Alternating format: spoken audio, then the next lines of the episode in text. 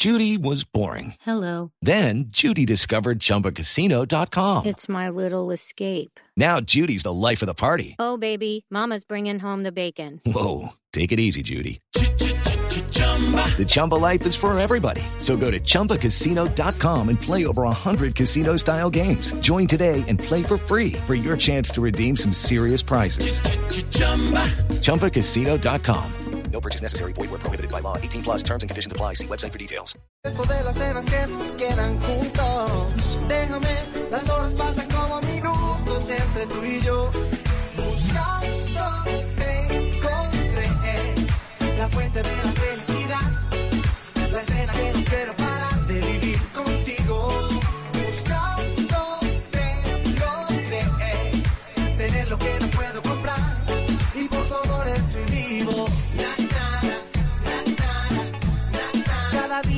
vivo.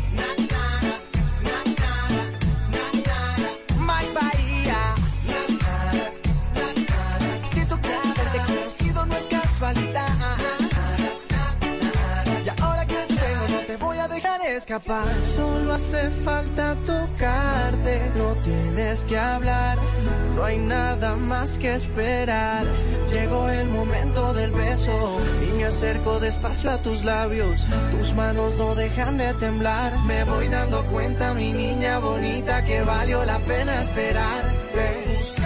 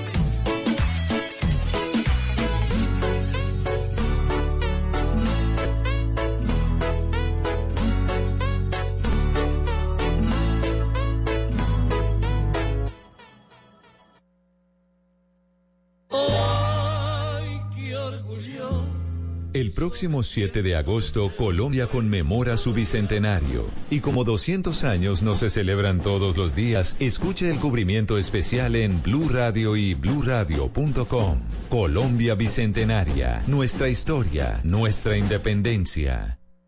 Esta es Blue Radio. En Bogotá, 89.9 FM. En Medellín, 97.9 FM. En Cali, 91.5 FM. En Barranquilla, 100.1 FM. En Cartagena, 1090 AM. En Bucaramanga, 960 AM. En Tunja, 103.1 FM. En Caldas, 107.1 FM. En Villavicencio, 96.3 FM. En Armenia y el norte del Valle, 94.1 FM. En Neiva, 103.1 FM. Y en Córdoba, 96.0 FM. También en bluradio.com. En Facebook, Blue Radio Colombia. A través de Twitter en arroba Blue. Y en la señal de TDT.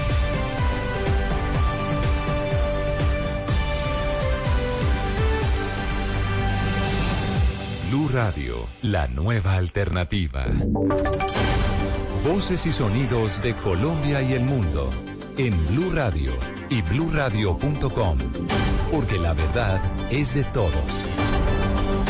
10 de la noche, 3 minutos. La justicia brasileña respondió a la Comisión de Acusación de la Cámara de Representantes su solicitud de colaboración dentro de la investigación al expresidente Santos por el escándalo de Odebrecht. ¿Qué dice María Camila Castro? Pues en respuesta a la solicitud de establecimiento de un mecanismo de cooperación directa, se informó que el memorando de entendimiento es una ruta posible, es decir, que sí se podría llevar a cabo. Sin embargo, como este no tiene estatus de tratado y la cooperación jurídica internacional en la legislación brasileña está regulada por los acuerdos internacionales suscritos por Brasil que establecen la obligación de la obtención de evidencia para la instrucción en procedimientos en países extranjeros, esta debe llevarse a cabo por la cooperación jurídica internacional. Y por esto es necesario formular una solicitud formal de cooperación jurídica internacional que se debe tramitar a través de las autoridades centrales de Colombia y Brasil. María Camila Castro, Blue Radio. La cartera de arrendamiento financiero en Colombia creció más del 5% en el primer trimestre de este año y se convirtió en la más grande de la región. Marcela Peña. Colombia es el líder de la industria del leasing en América Latina, de acuerdo con información de la Convención Anual de Federación Latinoamericana de Leasing. En el primer trimestre de este año se otorgaron créditos por 51 billones de pesos a través de esta modalidad. A diferencia de un crédito convencional, en la modalidad de leasing, el activo que uno compra, que puede ser una casa, una máquina, entre otros, está a nombre del banco y permanece a nombre del banco hasta que uno termina de pagar. A cambio, los intereses que cobra la entidad financiera son ligeramente menores. El presidente de Asobancaria, Santiago Castro. Debemos destacar que el leasing ha respondido muy positivamente a la demanda creciente de financiación de activos productivos por parte de las micro, pequeña y mediana empresas. Según Asobancaria, el leasing está de moda y de hecho está creciendo mucho mejor que la cartera convencional. Entre las razones para el dinamismo de este negocio se encuentran una mayor confianza comercial y el respaldo a las inversiones que se realizaron en el año 2018. Marcela Peña, Blue Radio. El Ministerio de Ambiente llegará a 15 municipios de Chocó y para culminar el proceso de construcción del colectivo del plan de descontaminación del río Atrato. Andrea Peñalosa. El Ministerio del Medio Ambiente, junto con las comunidades de los 15 municipios accionados de los departamentos de Chocó y Antioquia, iniciará a partir de la primera semana de agosto la segunda fase para la construcción del plan de acción de descontaminación del río Atrato, con el cual se espera restablecer su cauce, eliminar concentraciones de mercurio y bancos de arena, reforestar las zonas afectadas por minería ilegal y promover negocios verdes en la región. Así lo informó el ministro Ricardo Lozano. Un objetivo fundamental y es precisamente la recuperación del río la restauración, la conservación, el apoyo a los emprendimientos sociales. Estamos precisamente en esa sustitución y esa reconversión a actividades que lo contrario van a recuperar el rendimiento hídrico, van a mejorar la calidad del agua también del río, van a reducir la cantidad de sedimentos que tiene el río, la reducción del mercurio. La construcción de este plan contempla la planificación y el ordenamiento territorial, la producción sostenible, la gobernanza ambiental y la gestión de la información y el conocimiento. Andrea Peñalosa, Blue Radio.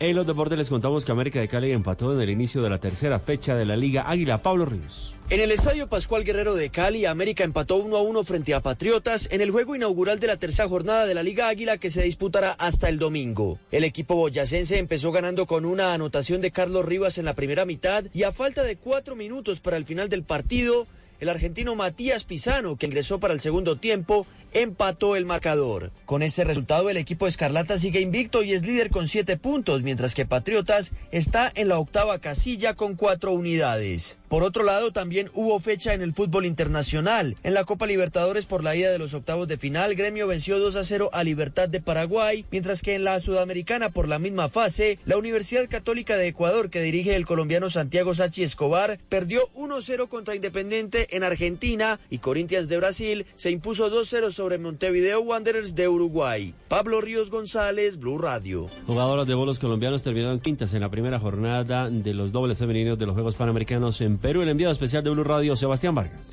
Oscar Oyentes, el equipo colombiano está por debajo de República Dominicana, Estados Unidos, México y Aruba en esta primera ronda de los bolos de los Juegos Panamericanos de Lima 2019 en la categoría de dobles femenino. Allí están las colombianas Clara Juliana Guerrero y María José Rodríguez quien esta última acepta que no tuvieron una buena jornada el día de hoy. Yo tuve un, un, muy buen inicio, pero pues no logramos pues finalizar pues como veníamos, como pude. O sea, nos complicamos un poquito con Clara y no pudimos lograr como sobrepasar como los inconvenientes que tuvimos, pero obviamente siempre aprendiendo y nos falta la mitad del torneo. Nuevamente el sábado y donde se conocerán las medallistas estarán las colombianas, nuevamente serán seis líneas y los que tengan mejor puntaje serán los medallistas de bolo femenino en dobles de los Juegos Panamericanos de Lima. Sebastián Vargas, Blue Radio. Noticias contra reloj en Blue Radio. A las 10 de la noche, 8 minutos, noticia en desarrollo. Bolivia no envió como Estado una delegación oficial al foro de Sao Paulo, que se instaló este jueves en Venezuela, aunque movimientos afines al presidente Evo Morales aseguraron su participación, informa el canciller boliviano Diego Pari. Las cifrados israelíes que estarían ligados a bandas criminales internacionales fueron asesinados en una exclusiva plaza comercial de Ciudad de México, en lo que presuntamente fue un ajuste de cuentas con la mafia de su país, informó la fiscalía. Y quedamos atentos porque el gobierno hondureño informó que solicitó a la OEA realizar una evaluación del trabajo de la misión de apoyo contra la corrupción y la impunidad en Honduras, previo a decidir si el país renueva el mandato de la iniciativa instalada en 2016. Ampliación de esta y otras noticias en blurradio.com. Continúen con bla bla blue. Estás escuchando Blue Radio con el Banco Popular. Siempre se puede. Soy Sebastián Pardo y todos los días veo cómo con esfuerzo y dedicación mis ideas se convierten en grandes proyectos. Siempre se puede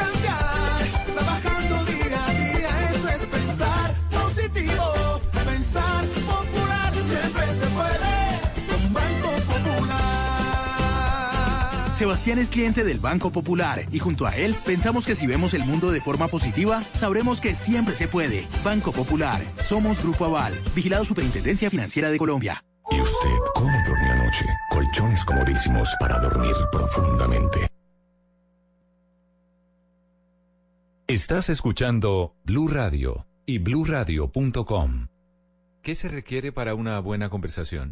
Un buen tema, un buen ambiente, buenos interlocutores, preguntarles a los que saben y dejar que todos expresen su opinión. Cada noche encontraremos los ingredientes necesarios para las mejores conversaciones en Bla Bla Blue. La manera ideal de terminar el día y comenzar uno nuevo. Aquí comienza Bla Bla Blue. Conversaciones para gente despierta. En vivo, desde el estudio principal de Blue Radio, en Bogotá, Colombia. Aquí está Bla Bla Blue. Buenas noches. Hola. Buenas noches. Buenas noches. Buenas noches. Buenísimas. ¿Me asustaron? Muy ¿Estaban buenas. No, no, distraídos? no. ¿Están distraídos o qué? Era, era para Ah. dar la sorpresa al público. Ah, bueno, bueno, al Sí. público los saludamos. Muy buenas noches. Estamos en Bla Bla Blue, el primer talk show de la radio y el último si ustedes no lo escuchan. Tienen que escuchar, no tienen que a escuchar. Por, favor, escuchen. Por favor, escuchen. por favor, volvamos esto viral, que esto sea la gripa de la radio. Por favor, hagamos esto algo viral. En la primera hora de nuestro programa siempre tenemos un invitado especial. Ya lo tienen que haber escuchado ustedes durante toda la tarde y noche hoy en Bla Bla Blue. Un invitado siempre en la primera hora. En la segunda hora trataremos de hablar en serio con el señor Esteban Cruz, que es nuestro antropólogo, escritor, historiador. Ah, Hola, hijos del infinito. Estamos. No, La parte seria del programa. Esa canción es un himno de sapiencia. ¿Por, por qué no cambias la canción? Ahí se la cambié. A ver. Auxilio, me desmayo. Tráigame media de guaro. A la cambió por eso. Claro, claro, por desmayo. esa, para, para inspirarnos. Hoy, es jueves. ¿no? ¿Por, por- por qué no quita esa vaina en serio? Por favor, siempre pone... No, no, mira, no. No es Sony, no Ah. es pecado. Es ella que te está mintiendo. Ahí les tengo otra No es sorpresa, por no favor. ¿Qué es No? Es ella que te está mintiendo. No. Es un jueves de corazones rotos. Ya, pues aquí De podemos seguir. Bueno, está bien. Más que un pollo. Me la follo. ¿Qué? Hoy es jueves. bum, Amor, bueno, ya. alcohol, libertad. Esteban Cruz, sean después- libres, maldita sea. Sean libres. Menos mal es el serio del programa. Sí, después Sí. de la segunda hora estaremos con el serio del programa tratando de hablar en serio, ojalá que podamos, de 11 a 12. Y después de las 12 de la noche, este programa 100% de ustedes en el 316-692-5274, la línea de Bla Bla Blue, porque vamos de lunes a jueves, de 10 de la noche a 1 de la mañana. Esto es Bla Bla Blue, conversaciones para gente despierta.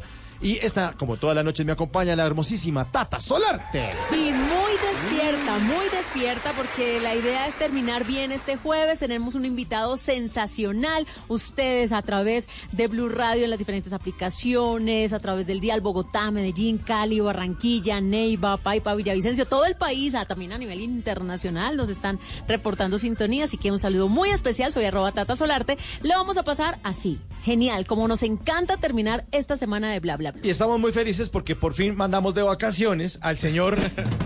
A Simón Hernández se fue la- de vacaciones. Ojalá se esté oreando, lo estén volviendo, lo Uy, estén sí, porque triturando los zancudos. sí, estaba muy blanco. Muy blanco. Estaba muy blanco, sí. Blancuzco, asqueroso. No, Estaba color contact. Que yo, yo instalé contact y estaba del mismo blanco. Nos dejó el salto grabado. Sí. Véanlo.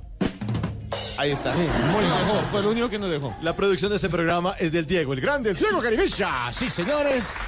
Le pone el 10 a la producción, el eh, control master del señor Rafa Arcila y ya, le damos la bienvenida de una vez por todas al señor Franco de Vita con Gilberto Santa Rosa.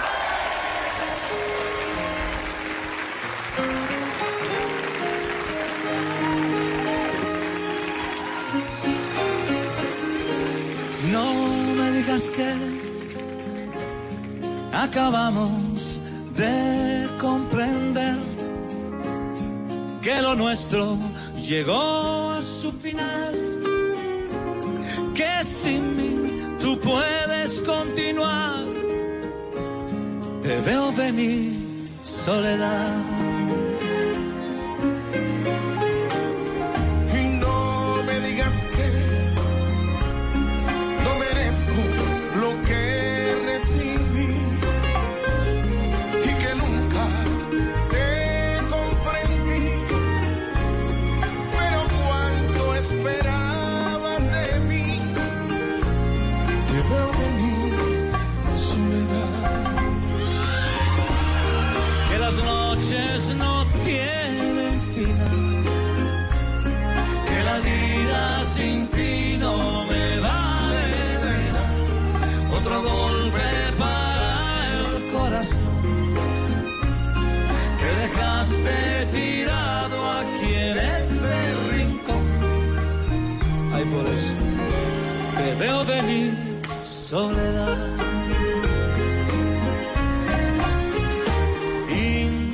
Canciones más hermosas de Franco de Vita y suena mejor aún con esa combinación majestuosa al lado del caballero de la salsa, que como ustedes ya saben, hace mm, no un esfuerzo, pero sí cambia, como se dice, de palo.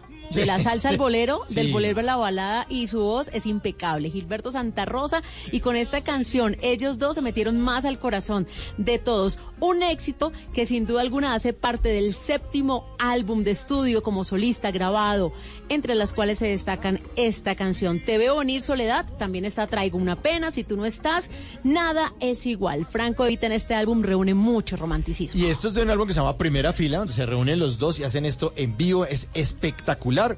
Y suena hoy, que es jueves y tu cuerpo lo sabe, aquí en Bla Bla Y Blue. que si no tiene pareja, ya se viene el fin de semana y te veo venir soledad. O ahí está También. la, la escoba, también le sirve la escoba, a ver si le sirve la escoba también. Que la vida sin ti no me vale de nada. Otro golpe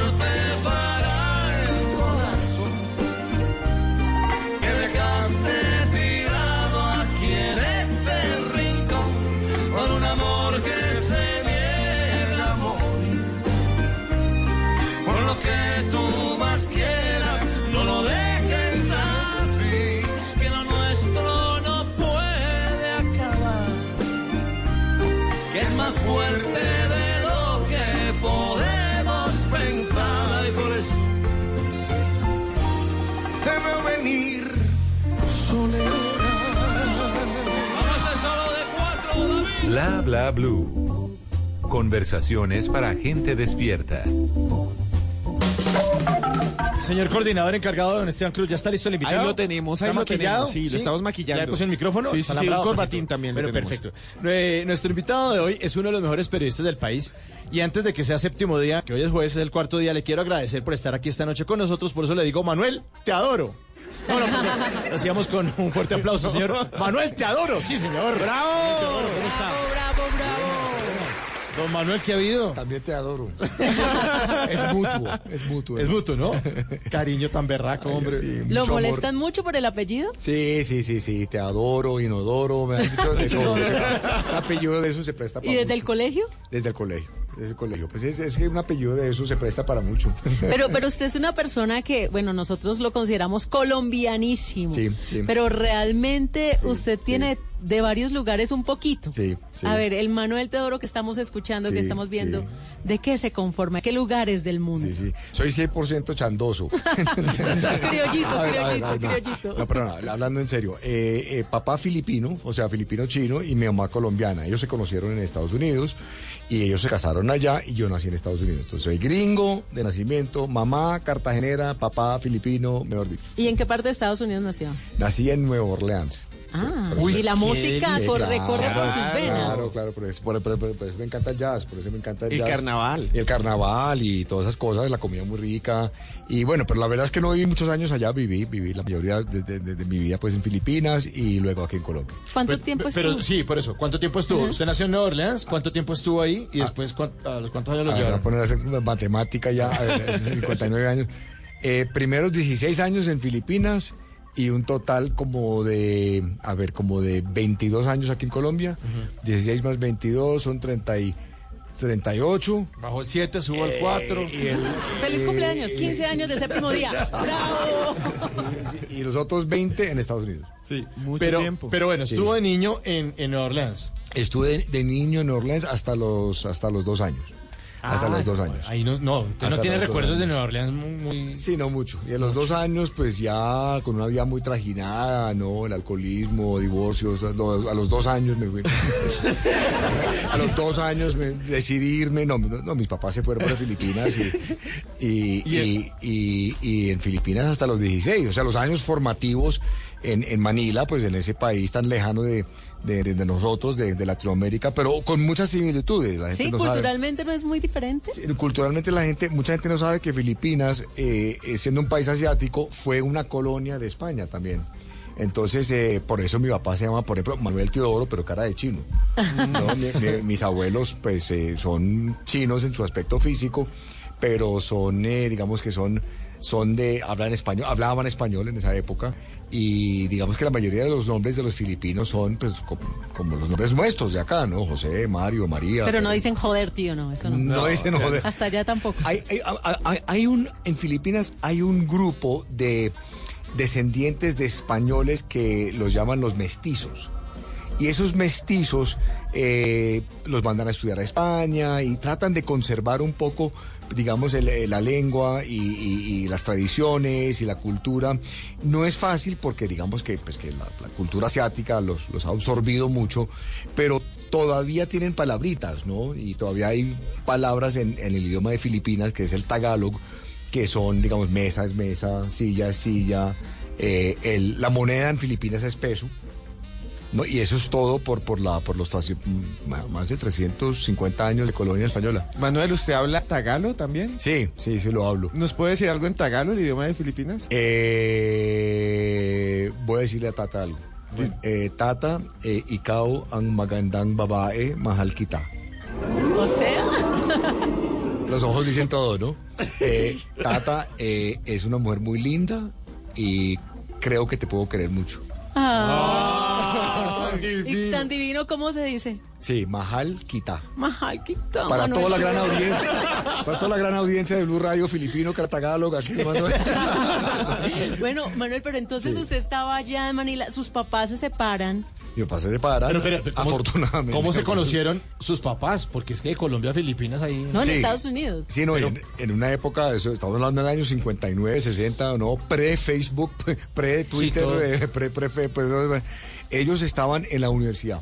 Ah, ok, ellos en la estaban universidad. en la Universidad de los Estados Unidos eh, y se conocieron en la universidad, pues este muchacho de un país asiático y esta joven eh, colombiana, cartagenera, se conocieron, se enamoraron y mi papá me dijo, no, usted fue engendrado de una forma muy fácil, muy rápida, muy rápida. Y en esa época a uno le obligaban a contraer matrimonio y bueno, el resto ya es historia. Mi papá se gradúa y mi papá le dice a mi mamá, bueno, mi país queda aquí en el Mapamundi y nos vamos para allá. Y mi mamá llega a ese país, me una costeña de 21 años. Llegar en esa época, en esa época cuando las llamadas de larga distancia había que pedirlas con un día de anticipación a través de un operador internacional. O sea, er- er- eran lejos, o sea, sigue siendo lejos, pero en esa época sí, sí que se sentía mucho más. Y bueno, ella duró 16 años casada con mi papá, tengo dos hermanos nacidos en Filipinas y mi mamá pues colombiana berraca, que en paz descanse. eh, aprendió el, el idioma allá, mi mamá hablaba en tagalog. eh, ¿Es difícil? ¿Es difícil? pues es un idioma indomalayo condimentado con palabras en castizas, pero sí, es un idioma nada que ver, se escribe como, como nosotros escribimos, pero digamos el, el- el- el- el idioma no tiene nada que ver con esto. Entonces admiro mucho a mi mamá, ¿no? Una mujer pionera, pues que se va a un país exótico a, ¿no? A, a poner la cara. Sí, además incomunicada, porque en esa época no era como ahora que la videollamada. Sí, no, no, no. no, era, se la jugó Sí, sí. por el amor. Sí, no, había- no había ni FaceTime ni esas cosas.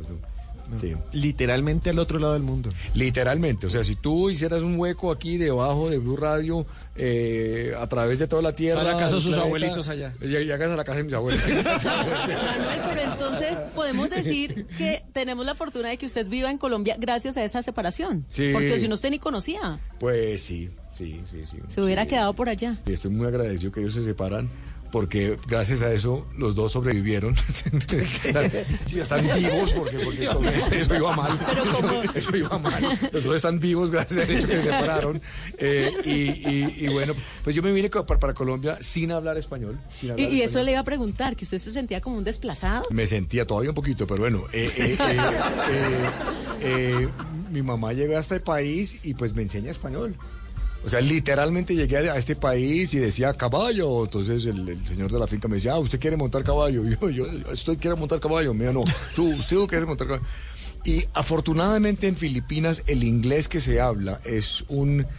They speak English like this, like latinos, en- Claro. en, Miami. Claro, despacito No- no- y- no como el gringo, no. Entonces la pronunciación no me fue tan difícil. O sea, yo llegué aquí... y ¿Cuánto- me- ¿Cuántos años tenía cuando llegó? 16. O sea, yo llegué aquí y me decían chiquinquirá y yo no decía chiquinquirá, yo decía chicancartera, o sea... Y, muchas anécdotas, ¿no? Cuando, cuando presenté el noticiero por primera vez, el noticiero CMI en el 92, llego después de vivir en Estados Unidos como 10 años, como, no, yo me fui a los 18 años, terminé el bachillerato acá, me fui, estudié en la universidad, me quedé en los Estados Unidos, trabajé en los Estados Unidos unos años, y en el 92 me invita Yamil Amat, el gran maestro, a presentar el noticiero CMI con María Cecilia Botero, y, y- y- y el español pues, era, era bastante trabado. O sea, ya era capaz de, de mirar un teleprompter, leer y hacer el papel de Pero, latino. pero ¿cómo este adolescente desplazado logra estar en el radar de Yamida Mat? Es una historia larga, es una historia larga. Yo estaba trabajando en, en Univisión y en Univisión había un colombiano que ustedes deben conocer que se llama Fernán Martínez. Claro. El gran Personaje. Lo conocemos poquito. tenemos que invitar a El hablar. gran Fernán Martínez, personaje total. Me decía, oiga, están buscando un presentador allá en Colombia, en un noticiero nuevo que se llama CMI, que en esa época competía contra QAP. QAP, el de Alfredo Inés María Alfredo, estaba ahí. Inés María, eh, el doctor Lacerna, quien era nuestro jefe aquí en Caracol antes, y hice el casting y me dieron el puesto. Y bueno, pues muy nervioso obviamente porque el, el español es mi segundo idioma. Afortunadamente el teleprompter pues le da a uno mucha seguridad, pero la parte de la improvisación pues muy berraco, muy tenaz. Entonces recuerdo que mi primer error fue decir al aire, el fiscal general Gustavo de Grief. Y Yamida Mate esperándome afuera me dijo, es de Grave. Y con la cara de bravo ya Y- y Yamid, que es bravo. Segundo error. eh, en el departamento de Huila, De Juila. no, eh, eh, ah, en, en inglés, Dios es mío. H, Honda, Henry, eh, Acá es muda. no, aquí, aquí es muda. Entonces me dijo, Manuel, no es Huila. Diga Huila 20 veces, entonces me tocó decir Huila 20 veces. Y bueno, hay ciertas palabras que requieren movimientos vocales que en inglés uno no hace. O sea, este movimiento, pues no se ve, pero en radio le voy a decir, procuraduría. Ese movimiento, gesticulación. es- eso en inglés, no hay ninguna palabra en inglés que requiere esto. Ese movimiento en la boca, movimiento, sí. los músculos. Enriquecimiento ilícito. Yo, te- yo- yo tenía que dividir la palabra en enriquecimiento, entonces era Enrique Cimiento. Decía Kike a veces. Sí. Pero eso lo marcó. que- que- que sí. Pero eso le sirvió como Me para darle me- me un sirvió carácter. muchísimo. Y vivo agradecido con, con el doctor Yamid Amat, porque esos regaños sí que me sirvieron. Pero no sé. tiene que estar más agradecido usted con que no, haya- no haya existido redes sociales en ese entonces. Ah, no, no. No, se lo hubieran No, no, no. triturado. No, no, mejor Es dicho. el meme de, de departamento del Huila. sí. Ustedes tienen un millón de seguidores, yo voy a tener un millón de antiseguidores. Esta noche estamos aquí con Manuel. Te adoro, hombre, te adoro. Aquí en Bla Bla Bla. Y ahora en Bla Bla Blue venimos a robar. Muchísimas gracias. Venimos a robar porque vinimos a robar. ¿Cómo son sus arrobas en las redes sociales, Manuel?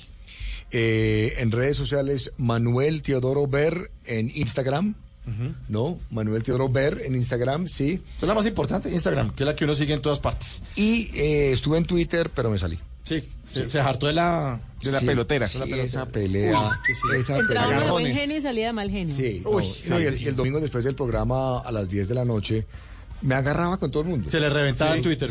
Entonces, hasta la una de la mañana. Contestando de madreando. Contestando, peleando, además sin necesidad, porque uno nunca va a ganar esas peleas. No, Entonces, jamás, jamás. Son opiniones Trata de explicarle a un fanático de esos que, que no tiene la razón y, eh, no, ni con plastilina. Sí. Por eso vinimos a robar, porque venimos a, a robar. Arroba acuerdo de atar, escribe este diálogo en su cuenta. Es que se llama Acuerdo de atar. Se llama acuerdo de atar. Arroba acuerdo de atar. Escribe este diálogo en su cuenta de Twitter. Dice, me llora un ojo. Ah, eso es porque estás medio triste. Está medio triste. Arroba Ale Restrepo ese puso en Twitter lo siguiente, dice, volvió un mierdero mi vida. ¿Cómo abro una cuenta nueva? No, no. Vinimos a robar porque venimos a robar. Arroba Gómez Garzón escribió en su cuenta de Twitter, leer aproxima, decir aparta. Wow, sabio, Esa está sabio. dura, esa está dura. Y este último, arroba el de mentiras, El de mentiras. Sí, el de mentiras, puso en su cuenta de Twitter un diálogo entre dos amigos. Dice, mi hija se va a ir de culo con el regalo que le compré. ¿Y qué le compraste? Unos patines. venimos a robar porque venimos a robar. Bla bla blue. Conversaciones para gente despierta.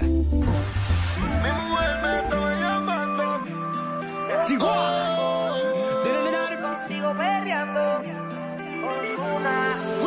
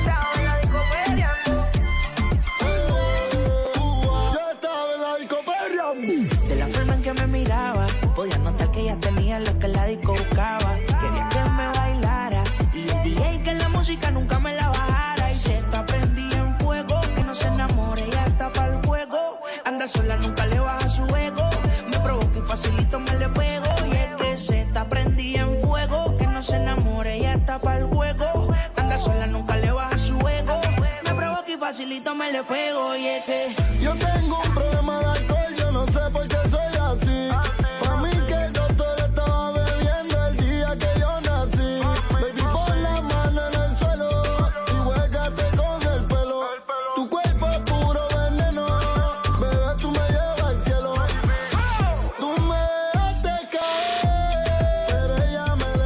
canción, aparte de ser un mix de otras Sí, canciones, sí. como decíamos esta semana, bla, bla, bla, es un, un sancochito. Sí, como una esa ensalada. sí, una ensalada. ensalada que tiene además un bucetado de reggaetoneros. Está ahí Anuel, Dari Yankee, Karol G, J Balvin y Ozuna. Claro, China se llama la canción y sin duda alguna es un éxito urbano eh, lanzado hace muy poco, el 19 de julio exactamente. Anuel, por ejemplo, dice que es la canción más grande que ha hecho hasta el momento en toda su carrera. Desde abril la venía anunciando, con fotografías había una expectativa grande porque eran muchos artistas de reggaetón apareciendo en fotos y decía, se viene algo grande y sin duda alguna, pues esta canción empieza a batir todos los récords. Eh, los artistas, cada uno tiene millones de seguidores y China es un homenaje al reggaetón, como lo hizo J Balvin con su éxito reggaetón. Oiga, eh, Manuel, ¿usted qué tal es para la música urbana? Más o menos malo.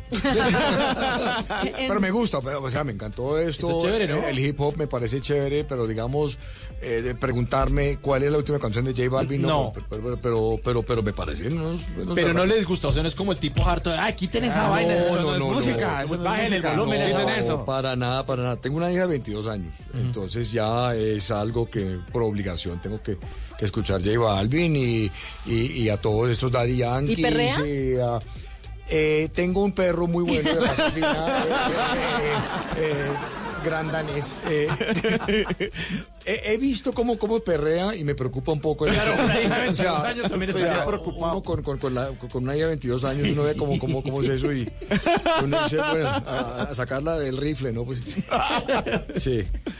De nuevo. Pero me gustaría aprender, ¿no? Pues, ¿Sí? ¿no? ¿Sí? Sí, pues sí. Siempre hay que aprender algo Lo nuevo. Lo nuevo le gusta, le llama la atención. Sí, sí. Hay que actualizarse. Hay, que estar hasta, hasta la muerte, pues. Bueno, ahí está. China, China, China. Música nueva, bla, bla, bla. Que vaya que me perdone. Y si lo vuelvo a ver mañana, diré que no me conoce. Yo estaba en la disco perreando cuando Hay cajas de dientes, cajas fuertes y hasta cajas de música. Pero ninguna como la cajita de Tata Solarte. En Bla Bla Blue, vamos a tirar caja. ¿Le gusta tirar, Manuel? Sí, me encanta. Vamos a tirar caja aquí en esta noche de jueves en Bla Bla Blue. ¿Cómo se dice tirar caja? En Tagalo. en Tagalo, Cantutan. Can- Vamos a Cantutan. ¿Cantutan? ¿Cantutan? Sí, pero no lo digas mucho en voz alta porque puede haber un solo filipino y, y te va a llamar la atención. ¿Cantutan? bueno, Manuel, esa es la cajita de Bla Bla Blue. Ahí hay tres papelitos. Usted va a sacar de a uno, los va a leer y va a compartir la historia sobre ese papelito. Así que saquemos el primero. El primero. ¿En qué consiste ese papelito? A El ver, primero ¿Qué dice? dice así. Ajá. Verdad y motos. Bueno, el tema de la verdad está clarísimo. Lo vemos cada ocho días, séptimo día, el programa de mayor rating, el fin de semana, el domingo justamente. Ay, sí, sí. ¿Y el tema de las motos? el tema de las motos. ¿Quieren la verdad sobre las motos? Claro, Por favor, ok, sí. bueno, evidentemente ustedes ya se dieron cuenta que yo me compré una moto. Pero les voy a dar una chiva que no le he contado a nadie y es por qué me compré esa moto. Ajá. Yo me compré una moto eh, grande, robusta, eh, muy macho en su forma de, de- de- de sonar. Eh, sí, o sea, todo lo que yo no hago con mi voz lo, lo hace la moto. eh, eh, eh, y la verdad es que me estaba sintiendo muy viejo. Me entró, digamos, un poco la crisis de los 59 años. Tengo 59 años, lo admito. Y en estos días, pues he estado sintiendo, bueno, es que los 59 años y uno es como antes y ya lo que antes era musculito, ahora ya es flacidez, etcétera, etcétera, etcétera. Ustedes se imaginan el resto.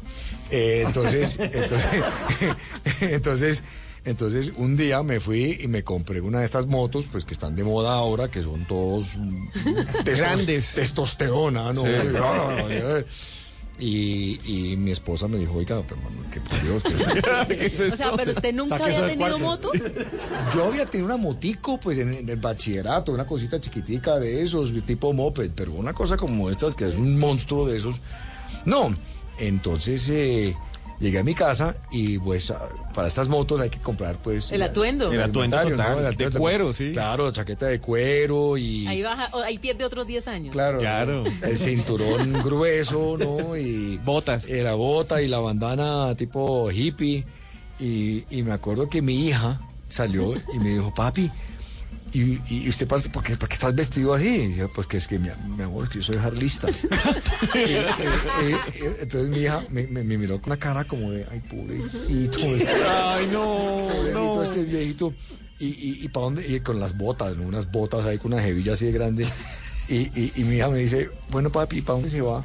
Y le dije, no, pues mi amor, ni idea. A la tienda comprar. Y me Fue sacó, por leche. Y me dio, exactamente, me dio 10 mil pesos. Y me dijo, ay, papi, ¿puede comprar un pan de bono ahí en Maxley en la esquina?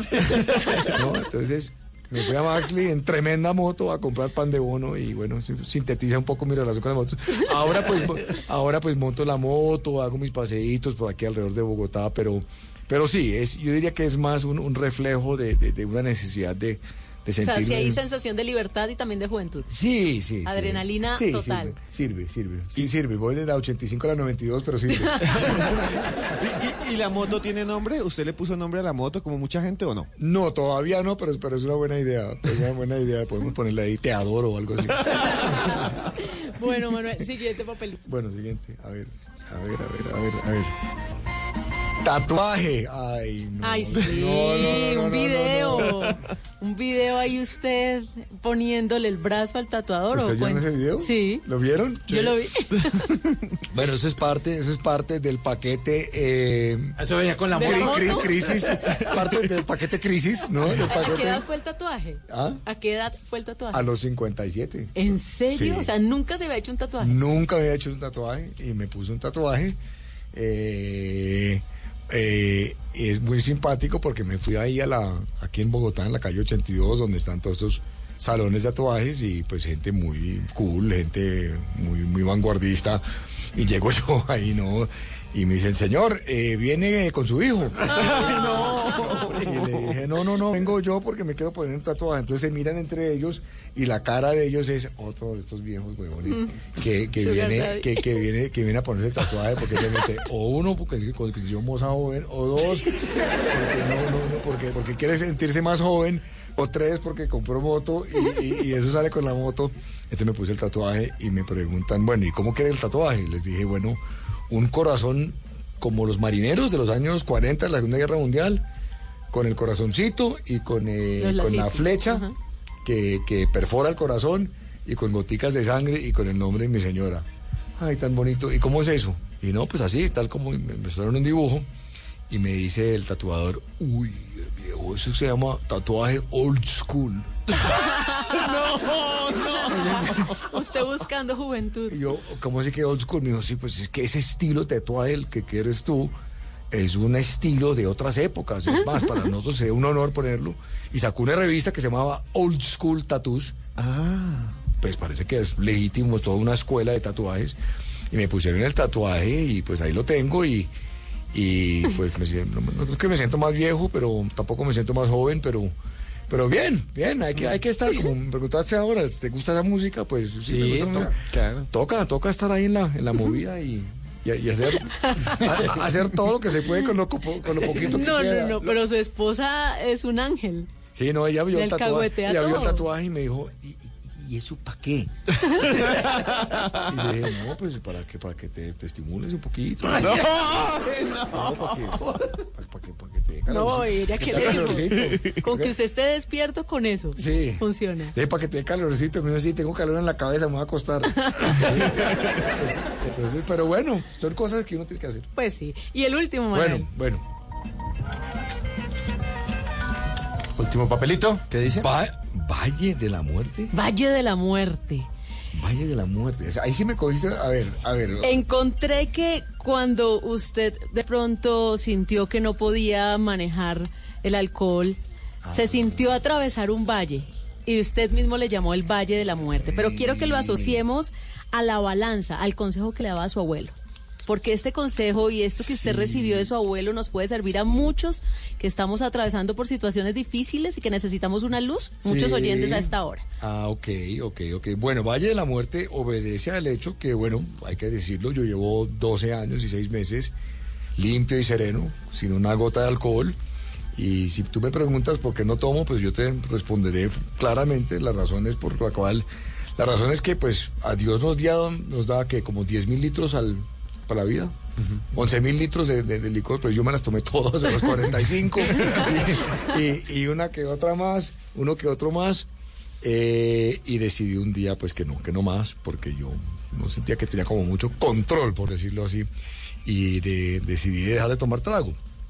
Y en cuanto al abuelo, eh, un día él me dijo, mira, mi hijo, la, la clave del éxito de la vida, o una de las claves del éxito, tiene que ver con lo que yo llamo balance. Te abuelito, ¿qué quiere decir balance?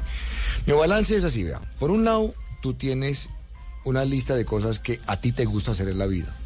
¿Qué? Rumbear, leer, escuchar música, eh, bueno, tomar trago eh, y hacer cosas divertidas, ¿no? Ir a cine, comer crispetas, comer hamburguesas, cosas que a uno le gusta hacer. Pero por otro lado, pues también tienes una categoría en la vida que se llaman las cosas que a ti te toca hacer. ¿Qué te toca hacer? Te toca pagar las cuentas, te toca trabajar, te toca madrugarle el lunes a las 6 de la mañana para ir a trabajar y te toca trabajar cinco días por semana, te toca ser un buen ciudadano, estás obligado a no violar las leyes que hay en un país y son cosas que tú tienes que hacer.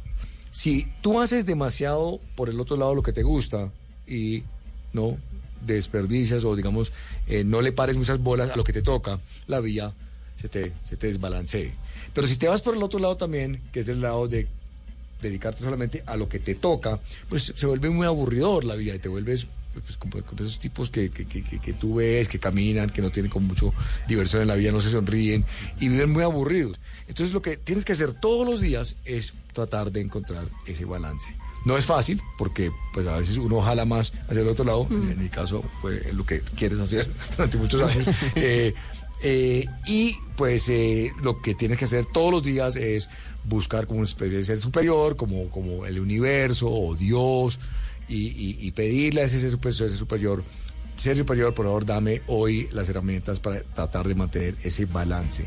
No lo vas a tener siempre, el balance perfecto, pero con tal de que estás tratando de tenerlo, eh, pues vas a poder vivir una vida, digamos, decente, por decirlo así. Y eso es un poco, digamos, la anécdota de- de- del balance. Y me, me ha, me ha servido, ¿no? Qué maravilla de consejo. Buenísimo. Buenísimo. Muy sabio su abuelo. Está Don buenísimo. Mario Bermúdez, Don Ma- gracias. muchas gracias. Sí. Sí, sí, don Mario. Don Mario. Bueno, eh, estamos esta noche con Manuel Teodoro en Bla Bla. Bla. ¿Usted qué tal es para las series de televisión? Eh, más bien poquitos. O sea, con- con- conozco los que los que vemos en nuestro canal, obviamente Caracol, y pues los de Netflix también que me gustan. Pero digamos que últimamente lo- los he frenado a ver porque son muy adictivos. o sea, Una noche me quedé hasta las 6 de la mañana, desde las 6 viendo toda la serie sin, sin frenar, eh, House of Cards, y, y- y dije, no, pues. Sí, calmado. Hay que tener balance. Hay que tener el balance Hay de que su tener abuelo. balance, sí. Pues aquí está la banda sonora de La Casa de Papel.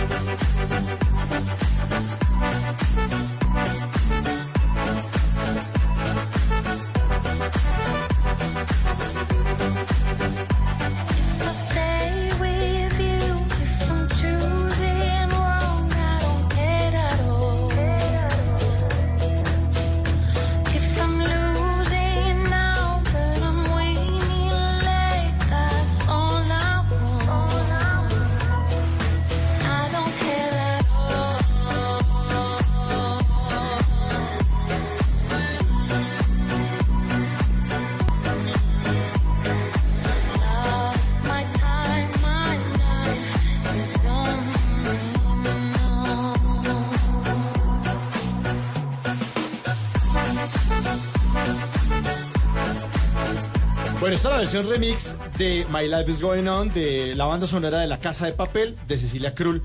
Y el remix lo hace Burak Jeter. Aquí estamos hablando fuera de micrófonos y a don Manuel Teodoro le pareció como chévere también. Está Sí, me gustó. buena, buena, buena versión. ¿Le- ¿Se ve La Casa de Papel o no? ¿O- o No lo he visto, pero la recomendación es Sí, total. chévere. o sea, sí, Yo, chévere. yo le quiero mencionar algunos daticos de la casa de papel. Inicialmente con la temporada 3 que se inició la semana pasada, cerca de 9.788 menciones por hora en Twitter. No. O sea, desde las 2 de la mañana hora colombiana, que fue el momento en que se estrenó. Del viernes pasado. Sí, Hora del viernes dos de la pasado. mañana del viernes pasado. 2 de la mañana, ¿Cu- exactamente. ¿Cuántas menciones por hora? 9.700. 9.788. increíble. Brutal.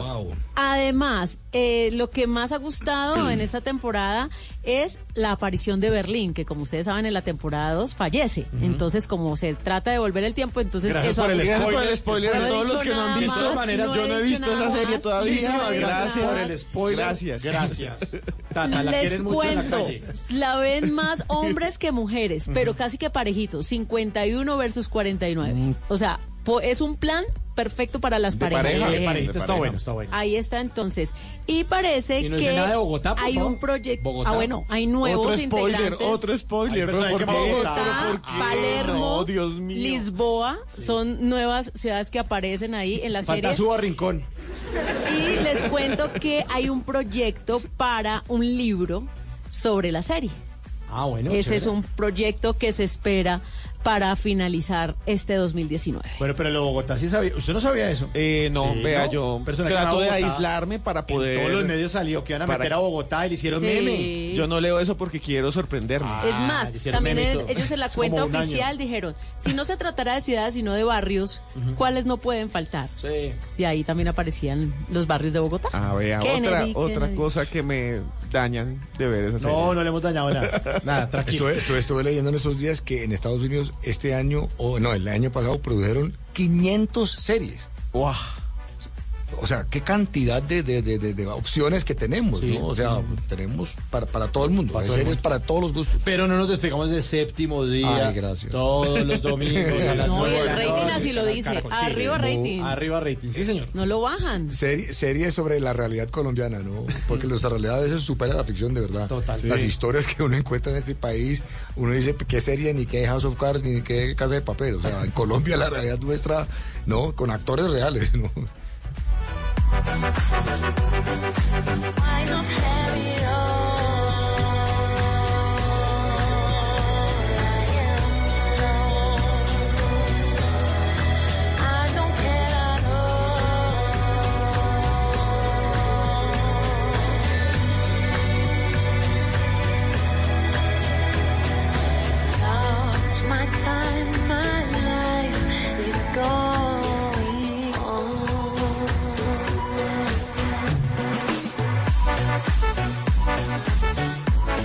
Bueno, Teodoro, Esteban Cruz se dedica a hacer unos test que yo no sé qué es lo que toma usted para hacer esto.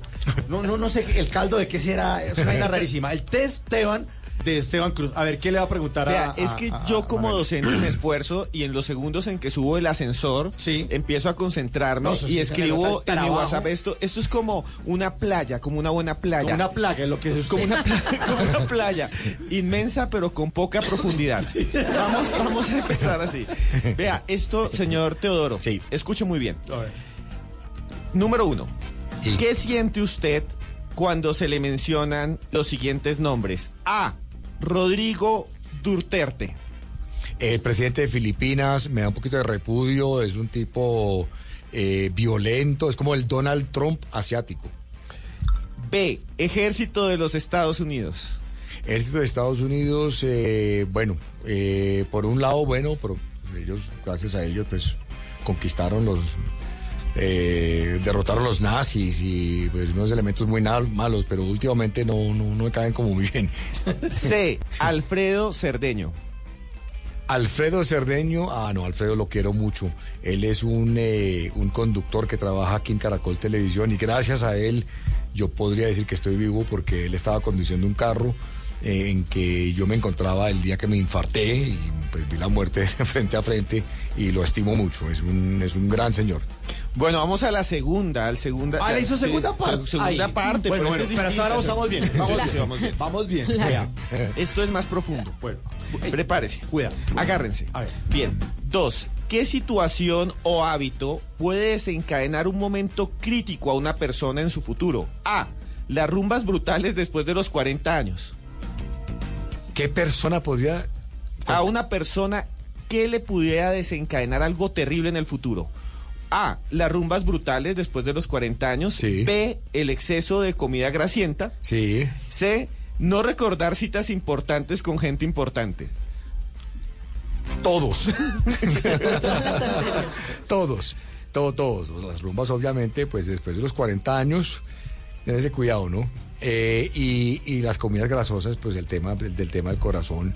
Obviamente yo tuve un infarto hace como cinco años y eso es lo peor. Nadie quisiera tener un, infarto, no se lo desea a nadie. Que el corazón ahí sí duele. Sí. ¿O no? No, eh, mira, es, es, es, es como esto, Tata. Es como si alguien metiera su mano dentro de tus costillas, agarrara tu corazón con su puño, con, con sus manos y que lo apretara. Con rabia. Con rabia. Y despechado. Eh, y, y tú no puedes hacer nada y comienzas a perder la respiración. Entonces, inhala, pero no te entra el aire.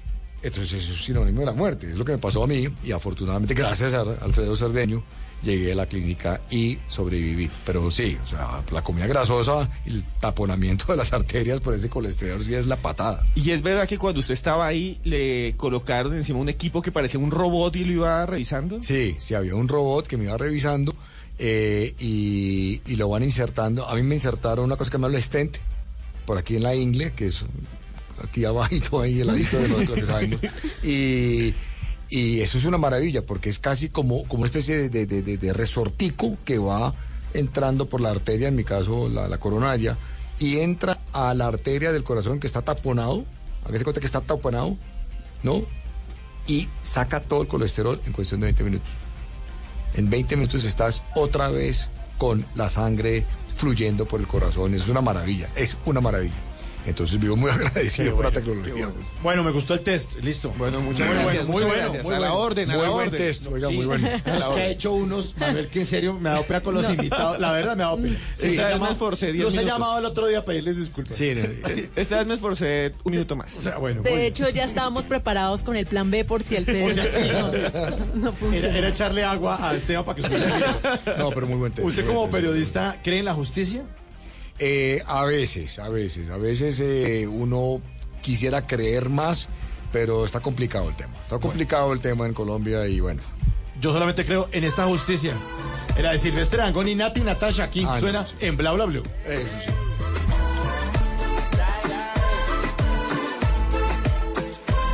Te vi llegar, no pude evitar preguntarte. Pude notar en tus ojos tristes que lloraste, lloraste, lloraste. Te maltrató, dime qué te hizo ese cobarde. Su mamá no le enseñó que es una mujer, no se le hace, no se hace, no se hace. Déjame quitarte el maquillaje, déjame sentirte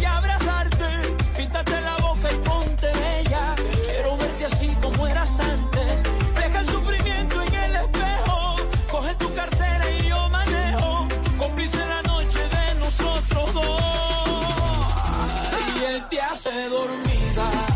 Y tú aquí en mi cama. Muerto de la risa. Y él no sabe nada. Yo no soy bandida, yo soy una dama. Hicimos justicia Porque en el amor el que la hace la paga. El que la hace la paga y Ay, ay, ay. justamente Pirri rectificó la acusación contra Silvestre Angón, porque él había dicho que estaba involucrado también en el tema del agroingreso seguro. ¿Ah, sí? Entonces Sí. ya Ah, no, rectificadito tampoco. Todo el tema y Silvestre celebrando, porque el pasado fin de semana, justamente cuando celebrábamos nosotros la independencia, el 20 de julio, al día siguiente, el 21 de julio, hubo un gran concierto en Miami, en el American Airlines Arena, y ahí estuvo Silvestre Angón interpretando, entre otras canciones, esta, Justicia.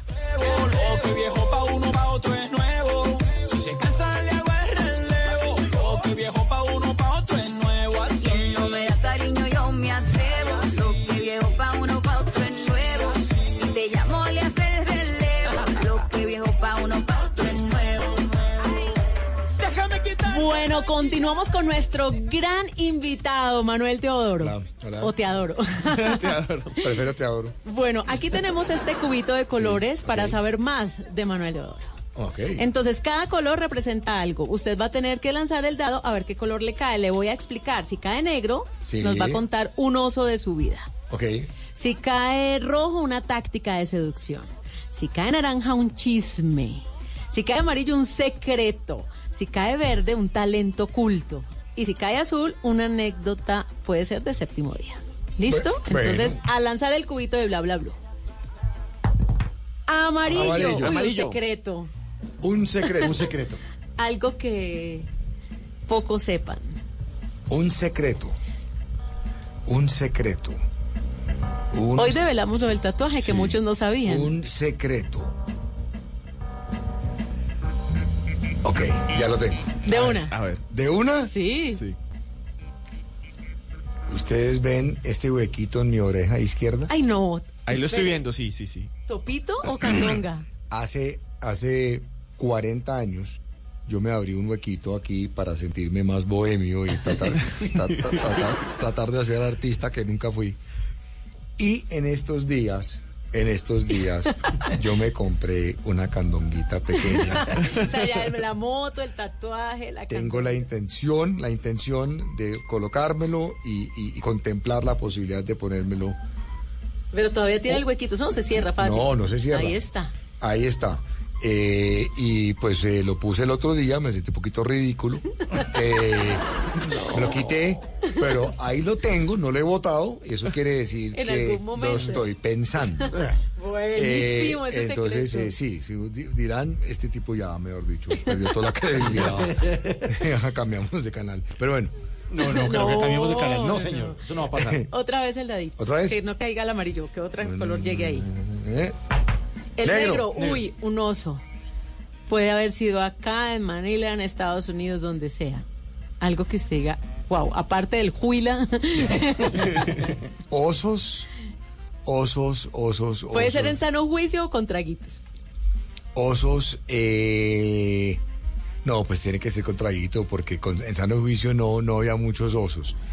Eh, tal vez el oso más grande fue una vez que con unos traguitos encima eh, estuve hablando muy de cerca con una amiga eh, y en determinado momento los tragos eh, me marearon y vomité al frente. ¿Y era bien amiga suya? Eh, no, pero el almuerzo sí fue bastante grande. Oh. ¿no? Esos almuerzos con cuatro, cuatro eh, con papa, con alberja, Uy, no, con frijol. No. Eh, y, y bueno, pues evidentemente eh, nunca volví a ver esa niña Pues claro, el no. resto de mi vida. No. Eh, y, y sí, fue, fue, fue grave, fue, fue feo y pues ella quedó bastante mojada. Pero, sí, sí, ella, mojada, ella, mojó, pero, enojada, pero me vomitó.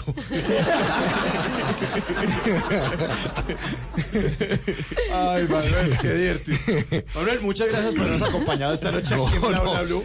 Lo cerramos con broche de oro. buenísimo. pro- prometo, prometo no tratar de vomitar en este momento. No le hemos dado nada. menos mal. Sí, menos mal. Sí, sí. Bueno, Manuel, muchas gracias por, por habernos acompañado esta noche. Lo acompañaremos, obviamente, como lo acompañamos todos los domingos a las 9 de la noche Muchas gracias. Caracol, en séptimo día.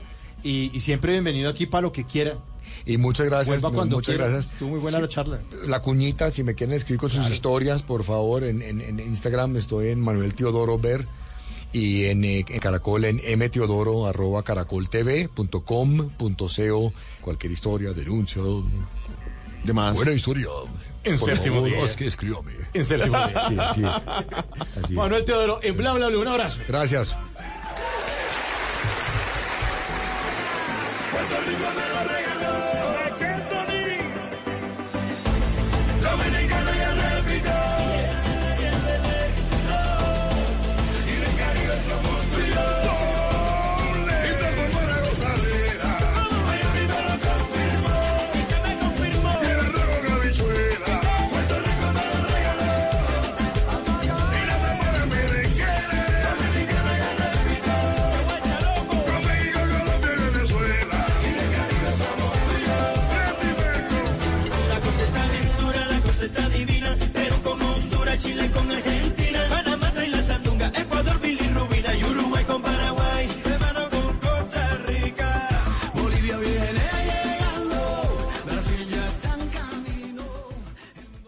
Estás escuchando Blue Radio, un país lleno de positivismo, un país que dice siempre se puede. Banco Popular.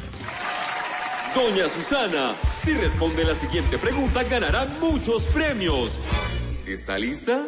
Sí, ¿Usted abrió un CDT en el Banco Popular? sí. Con el ahorro ganador CDT, siempre ganas. Sin rifas ni sorteos. Ahorra y obtén mayor rentabilidad. Más información en www.bancopopular.com.co. Banco Popular. Somos Grupo Aval. Aplican condiciones. Vigilado Superintendencia Financiera de Colombia.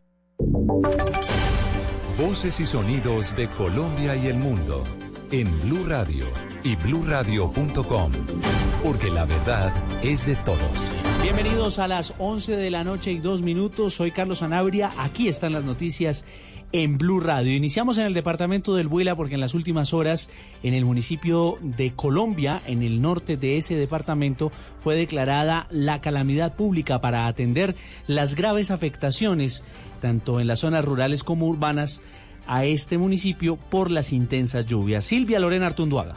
Ante las graves afectaciones que viven los habitantes de Colombia al norte del Huila, se decretó calamidad pública para atender urgentes estas emergencias que actualmente tienen incomunicados a los habitantes del municipio desde hace más de siete días y sin el servicio de agua potable tras la avalancha del río Ambicá. Así lo indicó la alcaldesa municipal Adelia Guzmán. El día de ayer en la tarde pues, se reunió el Consejo Municipal para la Gestión del Riesgo del municipio de Colombia Huila con el ánimo de hacer la declaratoria de calamidad pública, esto con el objetivo de poder canalizar los recursos del orden departamental y nacional para las afectaciones que viene sufriendo el municipio por la fuerte ola invernal, la afectación en vías y la afectación en el acueducto urbano. Con el fin de evitar una crisis sanitaria, con cinco carrotanques se abastece de agua a los habitantes de la población. En Neiva, Silvia Lorena Artunduaga, Blue Radio.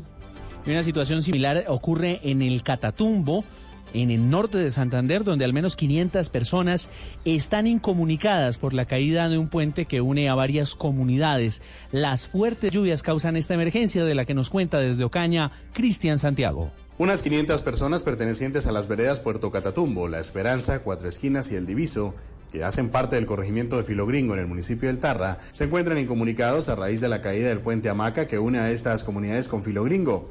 Muchos niños y jóvenes que estudian en esa zona no podrán asistir a clase. Campesinos eh, de la región denunciaron el hecho. Es una bola de huracán y la bola se metió acá. Qué fuerza que tumbó todo el puente, mire. Otra vez en la canoa, tocó canoa para allá y canoa para acá. Sea, ahí se había dicho que había que arreglarse la guaya y colocarle un de allá para acá, pero no, se- no se hizo eso. Las fuertes lluvias no paran en la zona y los campesinos esperan que el gobierno municipal y departamental intervengan rápidamente este puente. En Ocaña, Cristian Santiago, Blue Radio.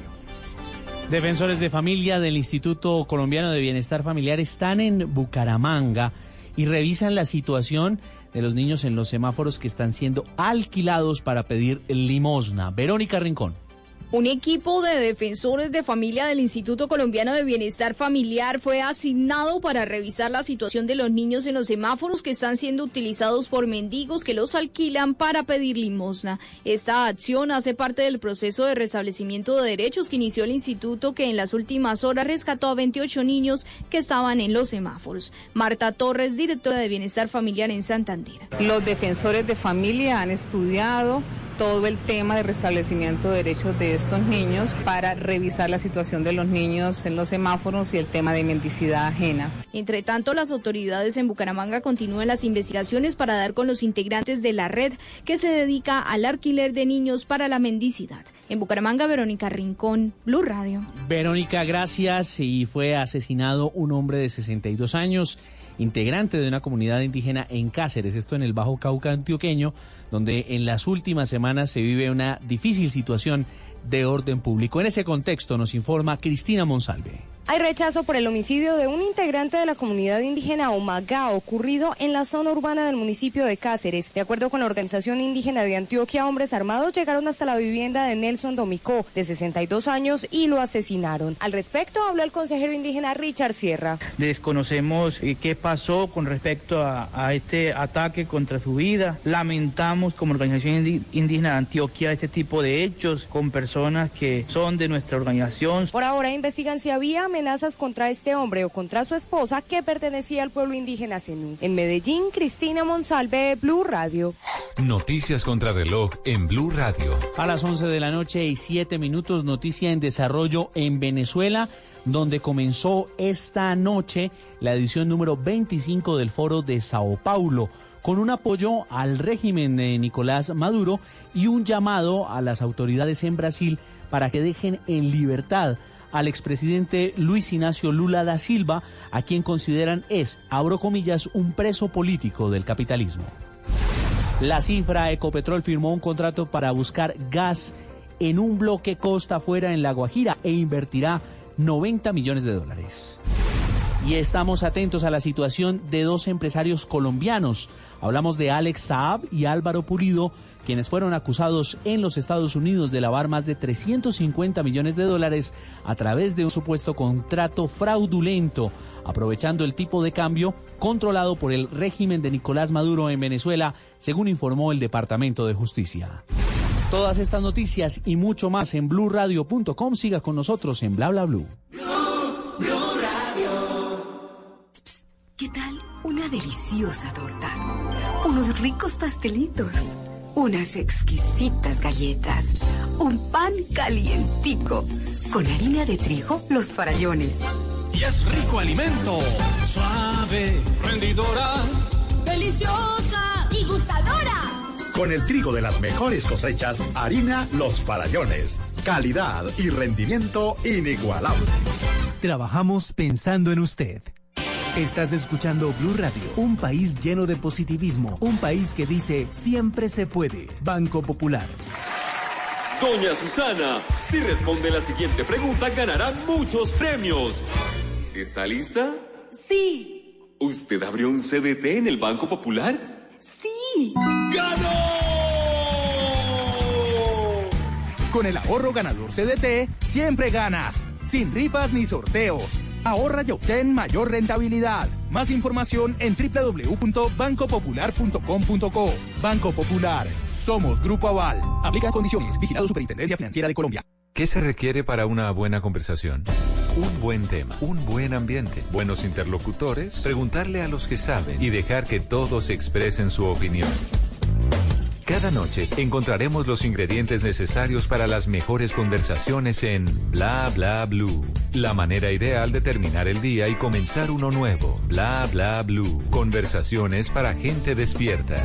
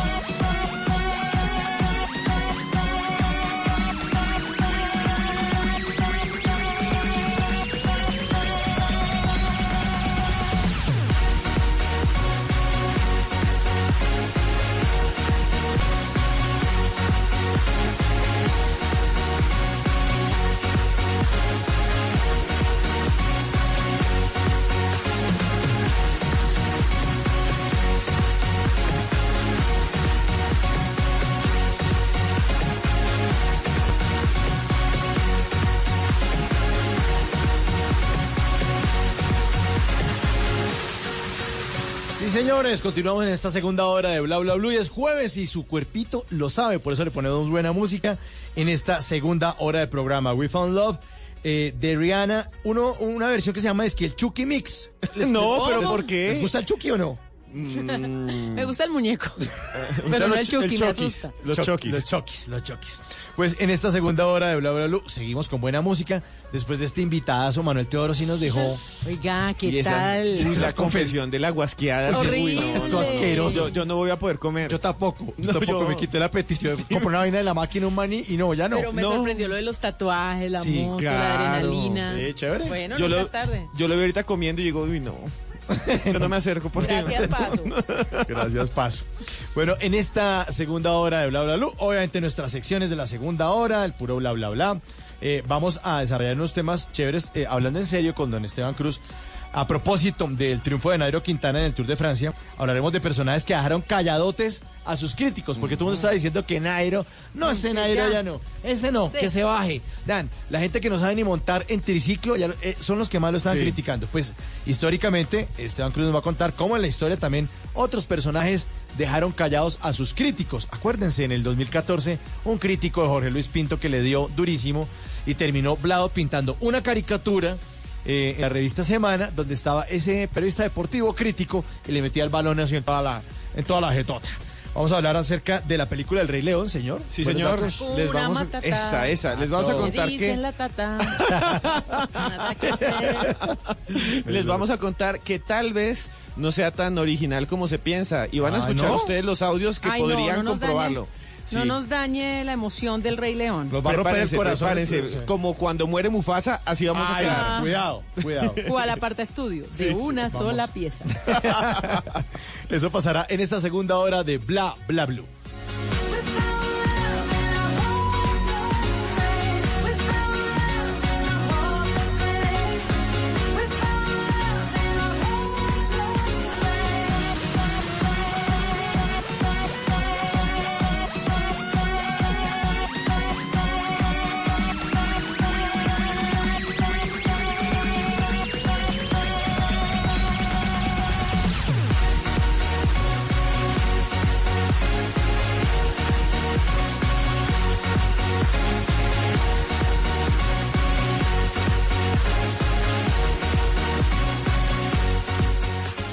Bla Blue, puro bla bla bla.